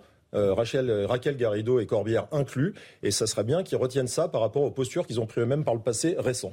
Ok, euh, Karim Zeribi. Alors... arrêtez de faire le procès des gens sur les réseaux sociaux. On peut que tous être d'accord avec. Effectivement, on est dans une forme d'irrationalité et d'hystérie qui met à mal euh, de, que nos institutions républicaines. Non, sur le point que soulevait Laurence Ferrari, c'est intéressant de voir que le président, effectivement, est venu sur le terrain sécurité-justice. Et c'est pas anodin de mon point de vue. C'est pas anodin parce que le président euh, aurait pu évoquer la question des retraites. Or, il sait que cette question est explosive et il sait qu'il y a deux groupes, RN notamment et la NUPS, de qui sont totalement opposés à la réforme en question euh, vue par le président de la République. Et euh, là, ce serait une levée de bouclier de, plus de 250 députés d'emblée euh, contre effectivement un projet de loi. Il est venu sur le terrain de la sécurité. Plus la France insoumise que toute la NUPS. Hein. Honnêtement, France insoumise écolo sont très très contre la réforme à 65 ans. Euh, oui, enfin, euh, je pense que les socialistes, qui ont été élus euh, donc sont plutôt tendance effectivement à gauche du Parti socialiste que social-démocrate. Mais enfin bref, donc je, je, je, crois que cette réforme elle aura du mal à passer s'il avait présenté. En revanche, sur le terrain de la sécurité et de la justice, là, il y a un accord potentiel à trouver très ah rapidement avec les élus LR qu'il va prendre au mot et, dont il sera et voir RN et dont il et, voir RN. Mais mais euh, concernant les amendements parce que l'enjeu d'une alliance projet, rappelons quand même comment fonctionne l'Assemblée nationale, c'est la capacité à la, de la majorité certes relative, donc de prendre des amendements donc du groupe qui s'associerait effectivement à porter. Et là, je pense que le président euh, a envoyé un signal disant qu'il serait prêt à prendre les amendements du groupe LR sur les enjeux de sécurité et de justice. Et il pourrait entamer la législature sur ce thème-là. on sait très bien qu'il y a une loi d'orientation euh, donc euh, mmh. d'investissement euh, pour la police nationale, la sécurité intérieure, police et gendarmerie, qui est prévue, qui est dans les mmh. cartons et qui doit être présentée par Gérald Darmanin. Sur ce terrain-là, il serait fort de café que les élus LR ne suivent pas le gouvernement. Sûr. Commissaire Lebar, c'est après Jean Garrigue. Oui, bah, euh, tu viens d'en parler, Karim. C'est un des sujets qui nous inquiète dans la police nationale. Pour le coup, c'est cette LOPMI. Il n'y a pas de majorité pour la voter, loi d'orientation et de programmation au ministère de l'Intérieur. Là, effectivement, nous, en tant que policiers, on va voir si les discours sont suivis d'actes. Parce que tous les gens, quelle que soit d'ailleurs leur façon de se positionner sur les sujets de sécurité qui vont être amenés un jour à voter ou pas pour cette LOPMI, vont être obligés de, de sortir du bois, comme on dit totalement. J'ai du mal à imaginer que des élus dont la sécurité est un sujet pour eux, qui doit être d'ailleurs un sujet hors élection, Hein. Moi, j'aimerais bien que la sécurité, ça soit un sujet du quotidien et pas euh, un sujet de friction. On va voir à, peu près comment les uns et les autres se positionnent. Jean Garrigue. On est au cœur de ce que je vous disais tout à l'heure. Je, maintiens qu'il y, a une crise et que ça, c'est résoudre la crise, justement. Bref. Euh, euh, travailler comme ça, texte par, par texte, ça nécessite évidemment que le gouvernement fasse un pas et que les oppositions, celles qui sont susceptibles d'aller justement dans ce sens, sécurité, justice, puissent essayer aussi de, faire un pas. Et moi, j'irai même plus loin. Moi, je pense qu'il faut, vous savez, il y a quelque chose qui s'appelle les niches parlementaires, c'est-à-dire un temps euh, parlementaire qui est euh, octroyé aux oppositions pour qu'elles fassent des propositions. moi, je pense qu'il faut l'augmenter, il faut le systématiser, il faut que même avant que commence la session parlementaire, on ait dit, ben tiens, il y aura tel, tel quota de propositions venant des LR, venant du RN, mhm. venant de la NUP, qui, qui soit accordé à l'opposition et qui soit la base de départ de la discussion. Parce qu'on sent bien que c'est une, une, demande aussi des, des, partis politiques, de ceux qui ont, qui ont répondu, tous ces partis qui ont répondu, attention, euh, nous, on n'est pas là pour faire le programme du gouvernement. Donc si vous leur donnez comme ça la possibilité d'être à l'origine des, des propositions de loi, je pense que ce serait une manière, ce serait la meilleure manière d'aborder ensuite ce Oui, c'est la capacité de redéfinir les règles du jeu sur le, j'allais dire, l'ordre du jour, euh, euh, des thèmes abordés par le Parlement. Et l'ouvrir effectivement à l'opposition, aux oppositions. 18h30, on fait le rappel des titres de l'actualité avec Jeanne Cancard. Et on se retrouve ensuite.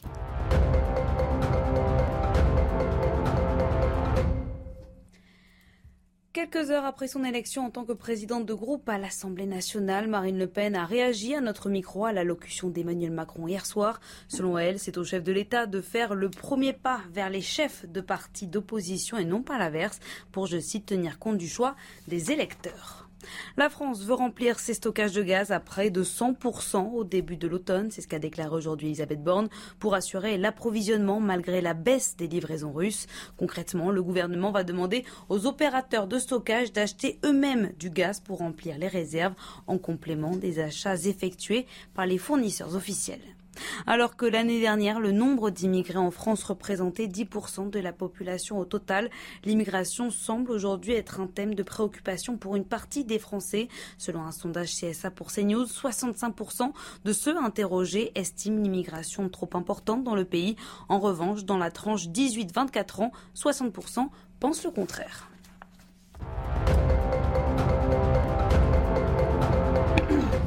On se retrouve dans un instant euh, dans le plateau de Punchline sur CNews et sur Europe 1. On évoquera euh, encore la sécurité avec ce procès que je trouve vraiment euh, exemplaire d'un chauffeur de camion qui a renversé puis tabassé un cycliste express sur une petite route de campagne. Ça s'est passé en janvier dernier en Charente-Maritime. Tout de suite sur CNews et Europe 1.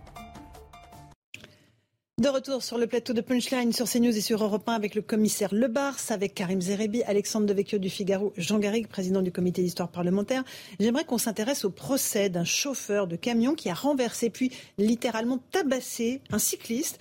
Euh, ce procès de la violence euh, gratuite, ordinaire, barbare, banale que ne supportent plus les Français. Il se tient aujourd'hui au tribunal correctionnel de Sainte en Charente-Maritime. Les faits se sont déroulés en janvier dernier. Explication de Quentin Gribel. On verra dans un instant ce que le procureur a requis. Ils sont près de 80 cyclistes réunis devant le palais de justice de Sainte en soutien à Michael, la victime du chauffard. Parmi eux, Teodoro Bartuccio, président de l'association Mon vélo est une vie. Si on est là, évidemment, c'est pour faire comprendre que toute la communauté cycliste en a marre et tout simplement on est derrière la victime et surtout on attend avec impatience cette décision qui, espérons, sera très ferme. L'agression remonte à janvier dernier le cycliste, dépassé de près par un 26 tonnes, active sa caméra. Le camion change de trajectoire subitement et percute le vélo. L'accusé sort alors du véhicule et frappe à plusieurs reprises le cycliste. La victime s'en sortira avec plusieurs fractures et un traumatisme psychologique qui dure, d'après son avocat Michel Benezra. La, question, c'est même plus de se poser de savoir s'il va refaire du vélo ou il va monter dans une voiture. C'est qu'aujourd'hui, est-ce qu'il va sortir chez lui? Puisque ce dernier s'enferme chez lui, a peur de sortir. Et je pense que euh, cette décision qui va intervenir va participer finalement euh, à sa guérison. Selon l'avocat, dans 80% des cas où un cycliste est percuté sur la route, l'acte est volontaire commissaire de Bars. C'est hallucinant parce que là, non seulement il se fait renverser par un chauffeur de camion, mais le, type descend et, et, le tabasse. Il lui donne des coups de poing c'est une, c'est une illustration de la délinquance ordinaire avec. Euh, On est sur une route de campagne, là, une toute petite route de campagne. Avec un déchaînement de violence totalement ahurissant. Il y a un nombre d'infractions euh, incroyables, parce qu'il y a même euh, le fait qu'il le tabasse à plusieurs. Enfin, j'ai pas vu toutes les images, mais il descend à deux. Enfin, il y a, il y a tout ce qui est lâcheté, violence gratuite, avec des blessures en plus assez fortes. Après, quand, quand on sort de cette affaire-là, qui n'est pas une affaire isolée, on voit très bien l'état de la société euh, quand on voit les comportements routiers et, finalement ce niveau de tension qui augmente sur le comportement routier. J'ai discuté avec un avocat il n'y a pas longtemps, il, il appelle ça la bordélisation de l'espace public. C'est assez vulgaire, mais ça dit tout. Et quand on en est là sur l'espace public, et c'est un des vrais sujets de la délinquance, hein, c'est là c'est tous les citoyens. Il n'y a pas euh, des jeunes, des plus vieux, ou des gens des quartiers, ou des gens des beaux quartiers. Il y a des gens qui ne supportent plus d'être les uns à côté des autres sur la voie publique, qui en viennent aux mains pour des pour un feu rouge, pour avoir pris la place de l'autre, un routier parce que le vélo devait peut-être le gêner, le motif complètement ahurissant. Et c'est extrêmement grave parce que ça en dit long sur le fait qu'on peut passer à la violence pour mmh. quelque chose qui est totalement anodin, même si l'affaire est très grave. Donc moi j'espère évidemment, mais j'en doute pas que la condamnation sera sévère. On pourrait peut-être se dire que ça aurait été mieux que ça soit immédiatement, deux jours après, pour que ça vienne tout de suite, une fois de plus. on revient sur les moyens de la justice. Mais ce sujet de la violence sur l'espace public pour des motifs de circulation routière, c'est très inquiétant, ce que ça en dit long sur l'état de la société. Et on a vu l'augmentation des, chiffres de la mortalité sur la sécurité routière, essentiellement liée à des accidents de vélo aussi. Euh, juste sur les réquisitions, le procureur a requis là pour cet homme trois ans d'emprisonnement, dont deux avec sursis, donc il n'ira évidemment pas en prison. Annulation du permis de conduire avec impossibilité de le repasser avant deux ans. Pas de mandat de dépôt, obligation de soins aux cyclistes. C'est minimum, ça? C'est service minimum ou pas? J'ai envie de dire que si la victime, euh, et je connais pas tous les faits, euh, estime que c'est pas le cas, il pourra faire appel, euh, tout comme le parquet d'ailleurs, qui peut, s'ils sont pas satisfaits du, du, jugement qui sera rendu, mais il faut attendre de voir le jugement qui va être rendu. On est, on est je ne vais pas relativiser cette affaire, mais on n'est que sur une affaire de violence euh, commise sur la voie publique et lors d'une infraction routière. Ça dépend des antécédents du chauffeur. Ça paraît pas beaucoup comme ça, mais on va pas non plus mettre 20 ans de prison à des gens qui se battent et qui commettent des blessures. Donc euh, il, faut, il faut rester euh, objectif, mais il faut que ça soit, je dirais, il faut que ça marque le coup. Après, encore une fois, vous savez, moi, les petites peines, je pense qu'en France, si on avait eu la culture des petites peines euh, enfermer ou punir vite plutôt que d'essayer de trouver des solutions pour désengorger les prisons, on aurait sans doute euh, évité beaucoup de comportements qui se sont reproduits avec ce sentiment d'impunité qui s'est répandu. C'est Jean-Michel Decaze hein, qui suit ce procès pour nous. Euh, il nous tiendra au courant parce que le, tribunal s'est retiré pour délibérer. Karim Zerabi, ça participe, ce genre de scène, à l'exaspération des Français en réalité. le Stade de France dans un autre registre, les agressions contre les policiers, on va en parler aussi dans un instant. Mais ça, ce genre de séquence, violence gratuite, vraiment pour rien, ça, les Français ne le supportent plus. Et ils ont l'impression que personne ne fait rien. Ce que les Français ne supportent plus, c'est cette forme d'accumulation des violences. Euh, de, qui euh, émerge dans la société française. Et j'ai envie de dire, de toutes parts, euh, sans créer une forme de psychose, mais force est de constater qu'il y a peu de lieux où vous pouvez prétendre à, être protégé de tout acte de violence. Quand vous êtes un cycliste sur la voie publique, très franchement, dans une route de campagne, de, qui vous dit que vous allez être percuté par un camion, mais que plus que d'être percuté par un camion, le chauffeur va descendre, non pas pour être dans une posture assistance à personne en danger, mais de vous euh, euh, rouer de coups euh, en présence de qui? De son fils qui est mineur. je ne sais pas si vous vous rendez compte dans, l'esprit de ce chauffeur, il est accompagné de son fils qui est mineur. L'exemplarité du père dans son comportement dans la société. Non seulement il percute un chauffeur, mais comme je viens de le dire, il ne descend pas voir comment il va mm. pour éventuellement lui porter secours. Non, il descend pour le rouer de coups devant son gamin qui est mineur et qui voit son père agir de la sorte. Et il se dit quoi un gamin quand il voit son père agir de la sorte, avec l'autorité qu'il incarne et qu'il représente? Ben mon père, il a un comportement peut-être qui est normal, euh, et ce comportement qui est normal, il y a une forme de mimétisme qui peut s'installer rapidement. Donc c'est doublement scandaleux ce qu'a fait ce chauffeur vis-à-vis effectivement de son comportement sur le plan civique, mais vis-à-vis aussi de, de, de, son autorité de père. Euh, il risquait trois ans d'emprisonnement avec 45 mmh. 000 euros d'amende. On lui a mis effectivement deux ans avec sursis. Ah, c'est la réquisition. Euh, sur la réquisition. Euh, bon, il ne fera pas euh, de, prison parce que si c'est ça, euh, il portera un bracelet. et derrière, il y aura peut-être une peine d'intérêt général qui sera corrélée. Mais c'est vrai qu'on a de quoi s'interroger qu'est-ce qui se passe dans la tête de ce chauffeur qui est connu de la justice, hein, disait le défenseur. Donc en plus, hein, connu de la justice, de, qui a un casier judiciaire. Donc je veux dire, c'est quand même quelqu'un qui est peut-être pas tranquille euh, du cerveau. Donc, mais pour vous dire, euh, donc, la, la, la réalité, c'est que qu'est-ce qui se passe dans la tête de ce père de famille qui est au volant de son outil de travail? Pour réagir de la sorte. C'est de la folie. Jean Garrigue, pourquoi c'est symbolique Mais oui, cette scène Ce qui se passe, c'est euh, symbolique de cette dislocation euh, d'une de, de, nos sociétés. Pour ça, je reviens au concept de crise. il y a une crise sociétale, il y a une crise, tout est lié. Une crise de le, du commun, une crise de la solidarité, du respect de, de l'autre, du respect aussi des hiérarchies, du respect du père. Euh, et, et, on, est dans quelque chose qui est, qui est alors il y a des, il y a des tas d'explications, des, des, tas de raisons. Moi, notamment, je pense que l'hyper-individualisme de, de, nos sociétés en est un, facteur majeur, y compris dans l'éducation qui est donnée aux, enfants et la manière dont on a un peu trop tendance à les mettre un peu sur un piédestal pour réagir contre des éducations qui étaient au contraire beaucoup trop fermes, beaucoup trop sévères il y a, il y a une cinquantaine d'années. Mais je pense qu'il y, a quelque chose qui, en tout cas, qui s'est disloqué dans le, le sens. ça se retrouve dans le politique. C'est pour ça aussi que vous avez cette France morcelée qui ne se retrouve pas, qui, qui ne se reconnaît plus dans ses élites, parce que on est, on est là dans, on, ne se supporte plus. Ce que vous disiez sur, sur la voie publique, euh, le, les, les, les, cyclistes comme moi euh, qui, qui fait beaucoup de vélo sur ces petites routes sont sans cesse sous la menace de, de, de, de, de voitures ou de camions qui vous frôlent oui, comme si vous n'existiez pas. En plus, comme si vous n'existiez pas. C'est-à-dire que c'est l'existence de l'autre qui est niée. Alors, ce à quoi il faut rajouter pour toute une génération aujourd'hui, le fait qu'ils vivent euh, beaucoup dans euh, les, les, euh, les, jeux vidéo, etc., où là, on est dans un monde, là aussi, virtuel, etc., où la, la vie, la mort n'ont pas beaucoup de sens. Bon, si vous mettez tout ça en commun, vous, mm. vous, avez ces résultats-là. Je pense pas que ce routier-là est forcément un adepte des réseaux sociaux. Hein. Mais, et, je trouve que la, la, valeur d'exemplarité dont, dont parle Karim, elle est fondamentale. Parce que, par exemple, vous avez dans, dans les écoles, moi je suis dans un milieu où il y a beaucoup d'enseignants, je vois de plus en plus des parents d'élèves qui viennent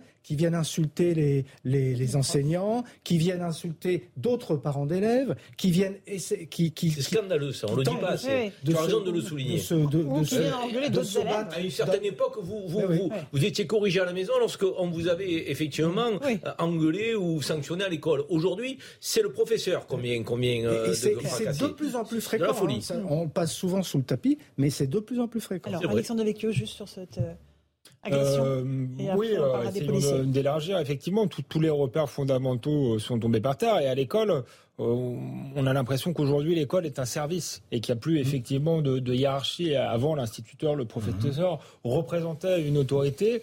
Euh, aujourd'hui, on vient formuler euh, des créances, on vient l'engueuler. Donc tout, tout, est à faire. Mais ça, c'est un excès de, de démocratisation. J'ai envie de, de dire. Il y, a, il y, a, moins de démocratie au Parlement, mais on est, oui, effectivement, dans un, un, un, individualisme. On peut même rajouter, si on veut parler de l'école, que l'école instruit de de moins en moins et que malgré tout, euh, vous voyez qu'au bac, euh, les élèves ne savaient pas ce que signifiait ludique, je pense que certains individus ne sont plus capables de verbaliser euh, ce qu'ils ressentent et ils sont dans la pulsion pure et simple. C'est peut-être ce qu'on voit là, quelqu'un qui est, qui est, hyper brutal.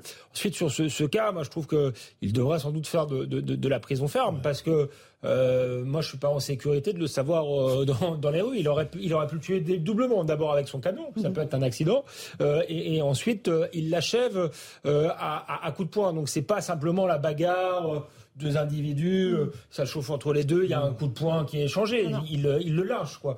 Donc donc là je comprends pas qu'il n'y ait pas de il n'y ait pas de prison ferme et je rejoins ce qui a été dit. Je pense que on aurait on devrait aller plus vite, une justice plus rapide et effectivement les petites peines ont, se sont montrées efficaces euh, aux Pays-Bas. Ils ont construit beaucoup de prisons et aujourd'hui elles sont inoccupées parce qu'effectivement ils ont mis en place cette politique de petites peines et que les gens ne commettent beaucoup moins d'infractions et du coup ces prisons deviennent même parfois des des hôtels. Ça, c'est pour euh, l'anecdote, mais pour montrer que c'est efficace. Ça peut marcher. Et on dit souvent que la prison est l'école du crime. Euh, moi, je pense que d'une part, elle n'a pas pour fonction normalement de, euh, de réhabiliter, de, elle a d'abord pour fonction de protéger de la société. Et ensuite, elle peut quand même avoir une vertu éducative. Je pense que s'il y a une sanction rapide, une peine courte, ça peut dissuader un certain nombre Il s'est passé six mois entre les faits et le procès. C'est quand même rapide, commissaire de C'est certains endroits, c'est très rapide. Il y a d'autres endroits où ça pourrait être deux ans, effectivement. Mm. Et sur les vertus de la prison, la, peine ferme et ah, rapide on, en est plus que convaincu. Parce que je vous dis, il y a une démonstration qui est mathématique Hein, quand on parle des policiers qui interpellent des gens qui ont 50, 60, 70, 80 faits c'est bien qu'il y a un problème et qu'il n'y a plus rien qui leur rentre dans la tête pour arrêter. Donc euh, ces gens-là n'ont jamais vu la prison. On parle de faits réitérants. Euh, donc euh, pour ceux qui seraient incarcérés sur des petites peines, moi j'y crois, j'y crois parfaitement. Après, quand l'argument qu'on a en face souvent, c'est oui, mais la, prison est un incubateur à délinquance. Ben oui, évidemment, comme on y mélange tout le monde et qu'il n'y a pas assez de place, si on met les gens à 5 par cellule, ça marche pas. On fait rencontrer mm. les petits délinquants avec les gros. Il faut, il faut faire des prisons adaptées en fonction du, du parcours criminel qu'on a. J'aimerais qu'on parle de, des violences qui sont chaque jour dirigées contre les policiers. On, on, va en parler systématiquement sur cette antenne. Euh, les refus d'obtempérer, c'est inadmissible, c'est toutes les 20 minutes en France. Là, on a une scène qui s'est déroulée à M, tout près de Lille, une vidéo amateur, là encore une fois, quelqu'un qui filme avec son téléphone portable.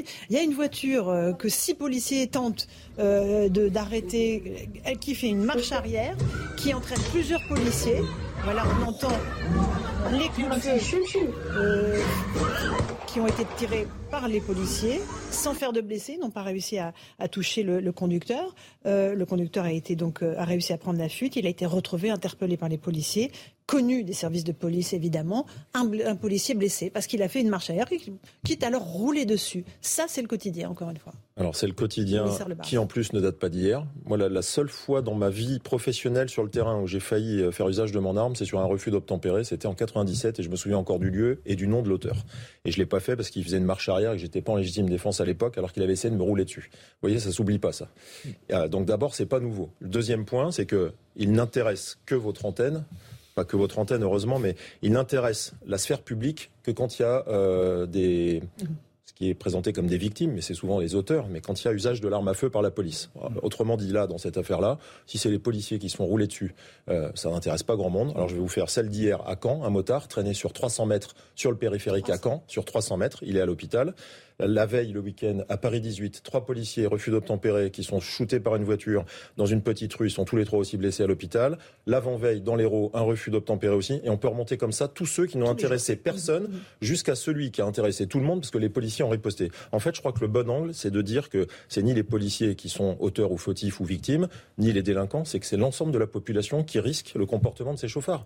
Les meilleurs exemples à prendre, c'est tous ces refus d'obtempérer qui en fait sont du, de, la, de la délinquance au quotidien, parce qu'il n'y a pas besoin du barrage de police en fait pour qu'ils fassent n'importe quoi. Ils roulent sans permis la plupart du temps, sans assurance, sous alcool, sous stupéfiant. Ils roulent trop vite. Et en fait, à chaque fois qu'on a un drame, tout le monde crie quelle horreur, un petit garçon qui est percuté pendant un rodéo. On revient sur le problème de la bordélisation de l'espace public, sur le fait qu'il n'y a plus du tout de respect des règles et qu'il y a des petits je crois que les infractions routières en général sont passées dans le bas du spectre où on s'est dit on a tellement d'autres choses à faire que sur le bas du spectre on n'a pas été sévère. Je dis pas euh, on la police, hein, mais c'est finalement pas une priorité. Euh, ça l'est sur les comportements routiers. Si vous voulez, les gens comme vous et moi, on a un permis, on nous enlève 4 points, 6 points.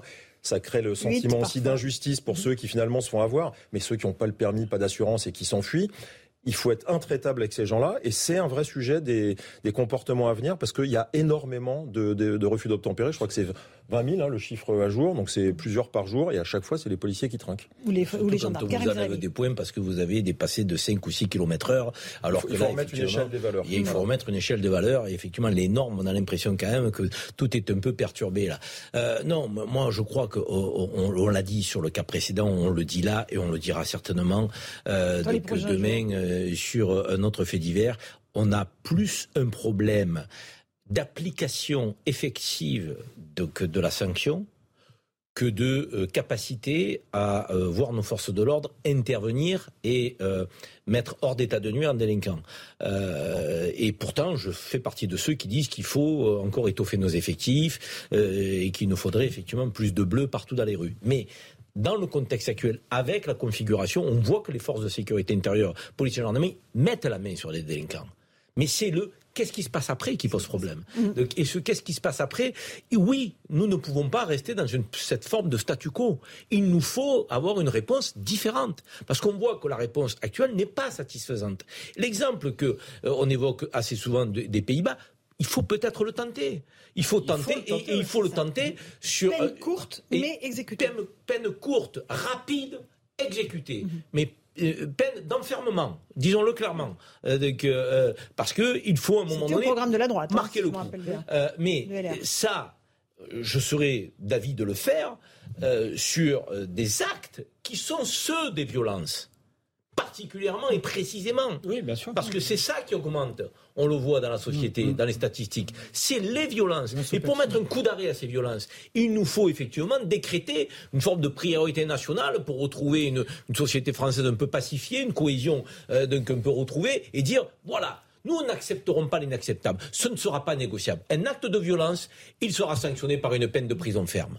Donc, et immédiatement. pas remis à un an ou à un an et demi ou à deux ans. Et ça, si nous ne le faisons pas, mais il me semble qu'on n'a pas fini de régler le de, de, de, voir ce problème se développer. À mes yeux, ça ferait partie d'une des, priorités, d'un plan euh, dans lequel on pourrait se retrouver, y compris. Alors là, soyons très clairs, sur ce type d'enjeu, de, de, la rapidité, de, la, la, fermeté, de, la force de la justice, eh bien, euh, de la sanction pénale, je pense qu'il y a des, des, des, Il peut y avoir une union nationale. Là. Oui, et il y a des, des projets, des propositions du côté des LR, du côté de, du Rassemblement national, qui peuvent tout à fait, qui devraient être prises en compte hmm. par le par le. Alors ça, ça pose quand même une, une des questions euh, pour revenir au sujet qui était celui d'avant du président de la République. Il n'a pas été très clair sur est-ce que le est-ce que le RN euh, fait partie d'une potentielle une, une, union nationale et de l'arc républicain.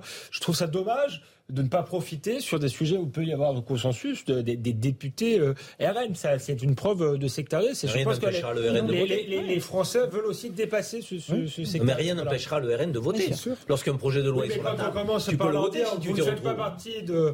Je, je, non, mais c'est pas ce qu'il leur a dit. C'est ce qu'il a dit. Il y a eu des choses différentes selon les... selon les Marine Le Pen dit qu'il a estimé que c'était Elisabeth Borne a dit une chose différente. Elisabeth Borne a dit autre chose. Commissaire Le Bars. Je, vais compléter ce, qui a été dit sur le plateau. Vous savez, un magistrat, euh, avant qu'on dise qu'il est de droite, de gauche, qu'il est idéologue, s'il a euh, le panel, euh, les outils mm. pour que ses décisions soient suivies des faits, il va prendre les bonnes décisions. Les magistrats, c'est la réalité. Hein. quand ils ont 200 délinquants dans la journée en Seine-Saint-Denis, je vais prendre l'exemple que je connais le mieux, et qui savent qu'ils ont que 10 comparutions immédiates le soir, ils mettent eux-mêmes le frein à main parce qu'ils savent qu'ils peuvent pas saturer les comparutions immédiates. Donc déjà, il faut les outils. Après, on pourra euh, juger euh, d'une bonne politique pénale.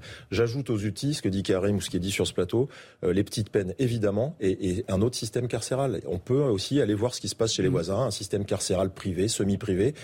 si on enlève les gens qui sont dans le, dans le, dans le mmh. spectre de la violence, s'ils sont pas dangereux pour les autres ou pour eux-mêmes, on peut imaginer un système d'auto-incarcération, ça existe, quasiment une forme d'hôtellerie avec évidemment un contrôle, un badge euh, mm. et puis des sanctions très fortes si c'est pas respecté. Mais il y a des gens qui peuvent être incarcérés différemment parce qu'un un escroc, c'est pas euh, quelqu'un qui a tapé euh, sur des gens à cinq entreprises. Il faut mm. séparer les thèmes et incarcérer en fonction des profils. et si on commence à raisonner comme ça, et y compris sur les mineurs, on avancera. Si on n'avance pas sur ce champ-là, on, demandera toujours ce que fait la police, mais on aura toujours le même mm. constat. Je suis d'accord, David, mais comme on sait qu'il faut prioriser en politique. parce que derrière, hein, oui, mais je, non, mais qu'il faut prioriser, pas privatiser, prioriser.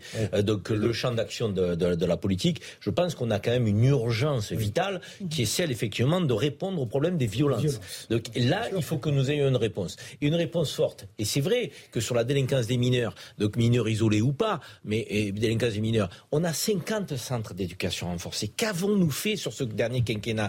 Donc il faut ouvrir ce quinquennat, non pas en attendant un bourreau de la sécurité sécurité euh, de, ou des états généraux de la justice en fin de quinquennat, mais il faut l'ouvrir avec ça, avec des lois d'orientation. On a des lois de programmation. Pour 5 ans, il faut financer les infrastructures. et derrière, commissaire il reste 10 secondes. Je rappelle que le problème du centre éducatif fermé, c'est qu'il n'est pas fermé. C'est bien ça le problème. Il faut aussi changer la loi. C'est-à-dire que soit on change de système, soit on change la loi, soit on crée un nouveau système. Mais un mineur auteur qui va dans un centre éducatif, s'il va ressortir, il revient le lendemain. Ok, merci à tous les quatre d'avoir participé à ce débat dans Punchline sur CNews et sur Europe 1. Je vous retrouve dans un instant. Mom deserves the best, and there's no better place to shop for Mother's Day than Whole Foods Market. They're your destination for unbeatable savings, from premium gifts to show-stopping flowers and irresistible desserts. Start by saving 33% with Prime on all body care and candles. Then get a 15-stem bunch of tulips for just $9.99 each with Prime. Round out Mom's menu with festive rosé, irresistible berry chantilly cake, and more special treats. Come celebrate Mother's Day at Whole Foods Market.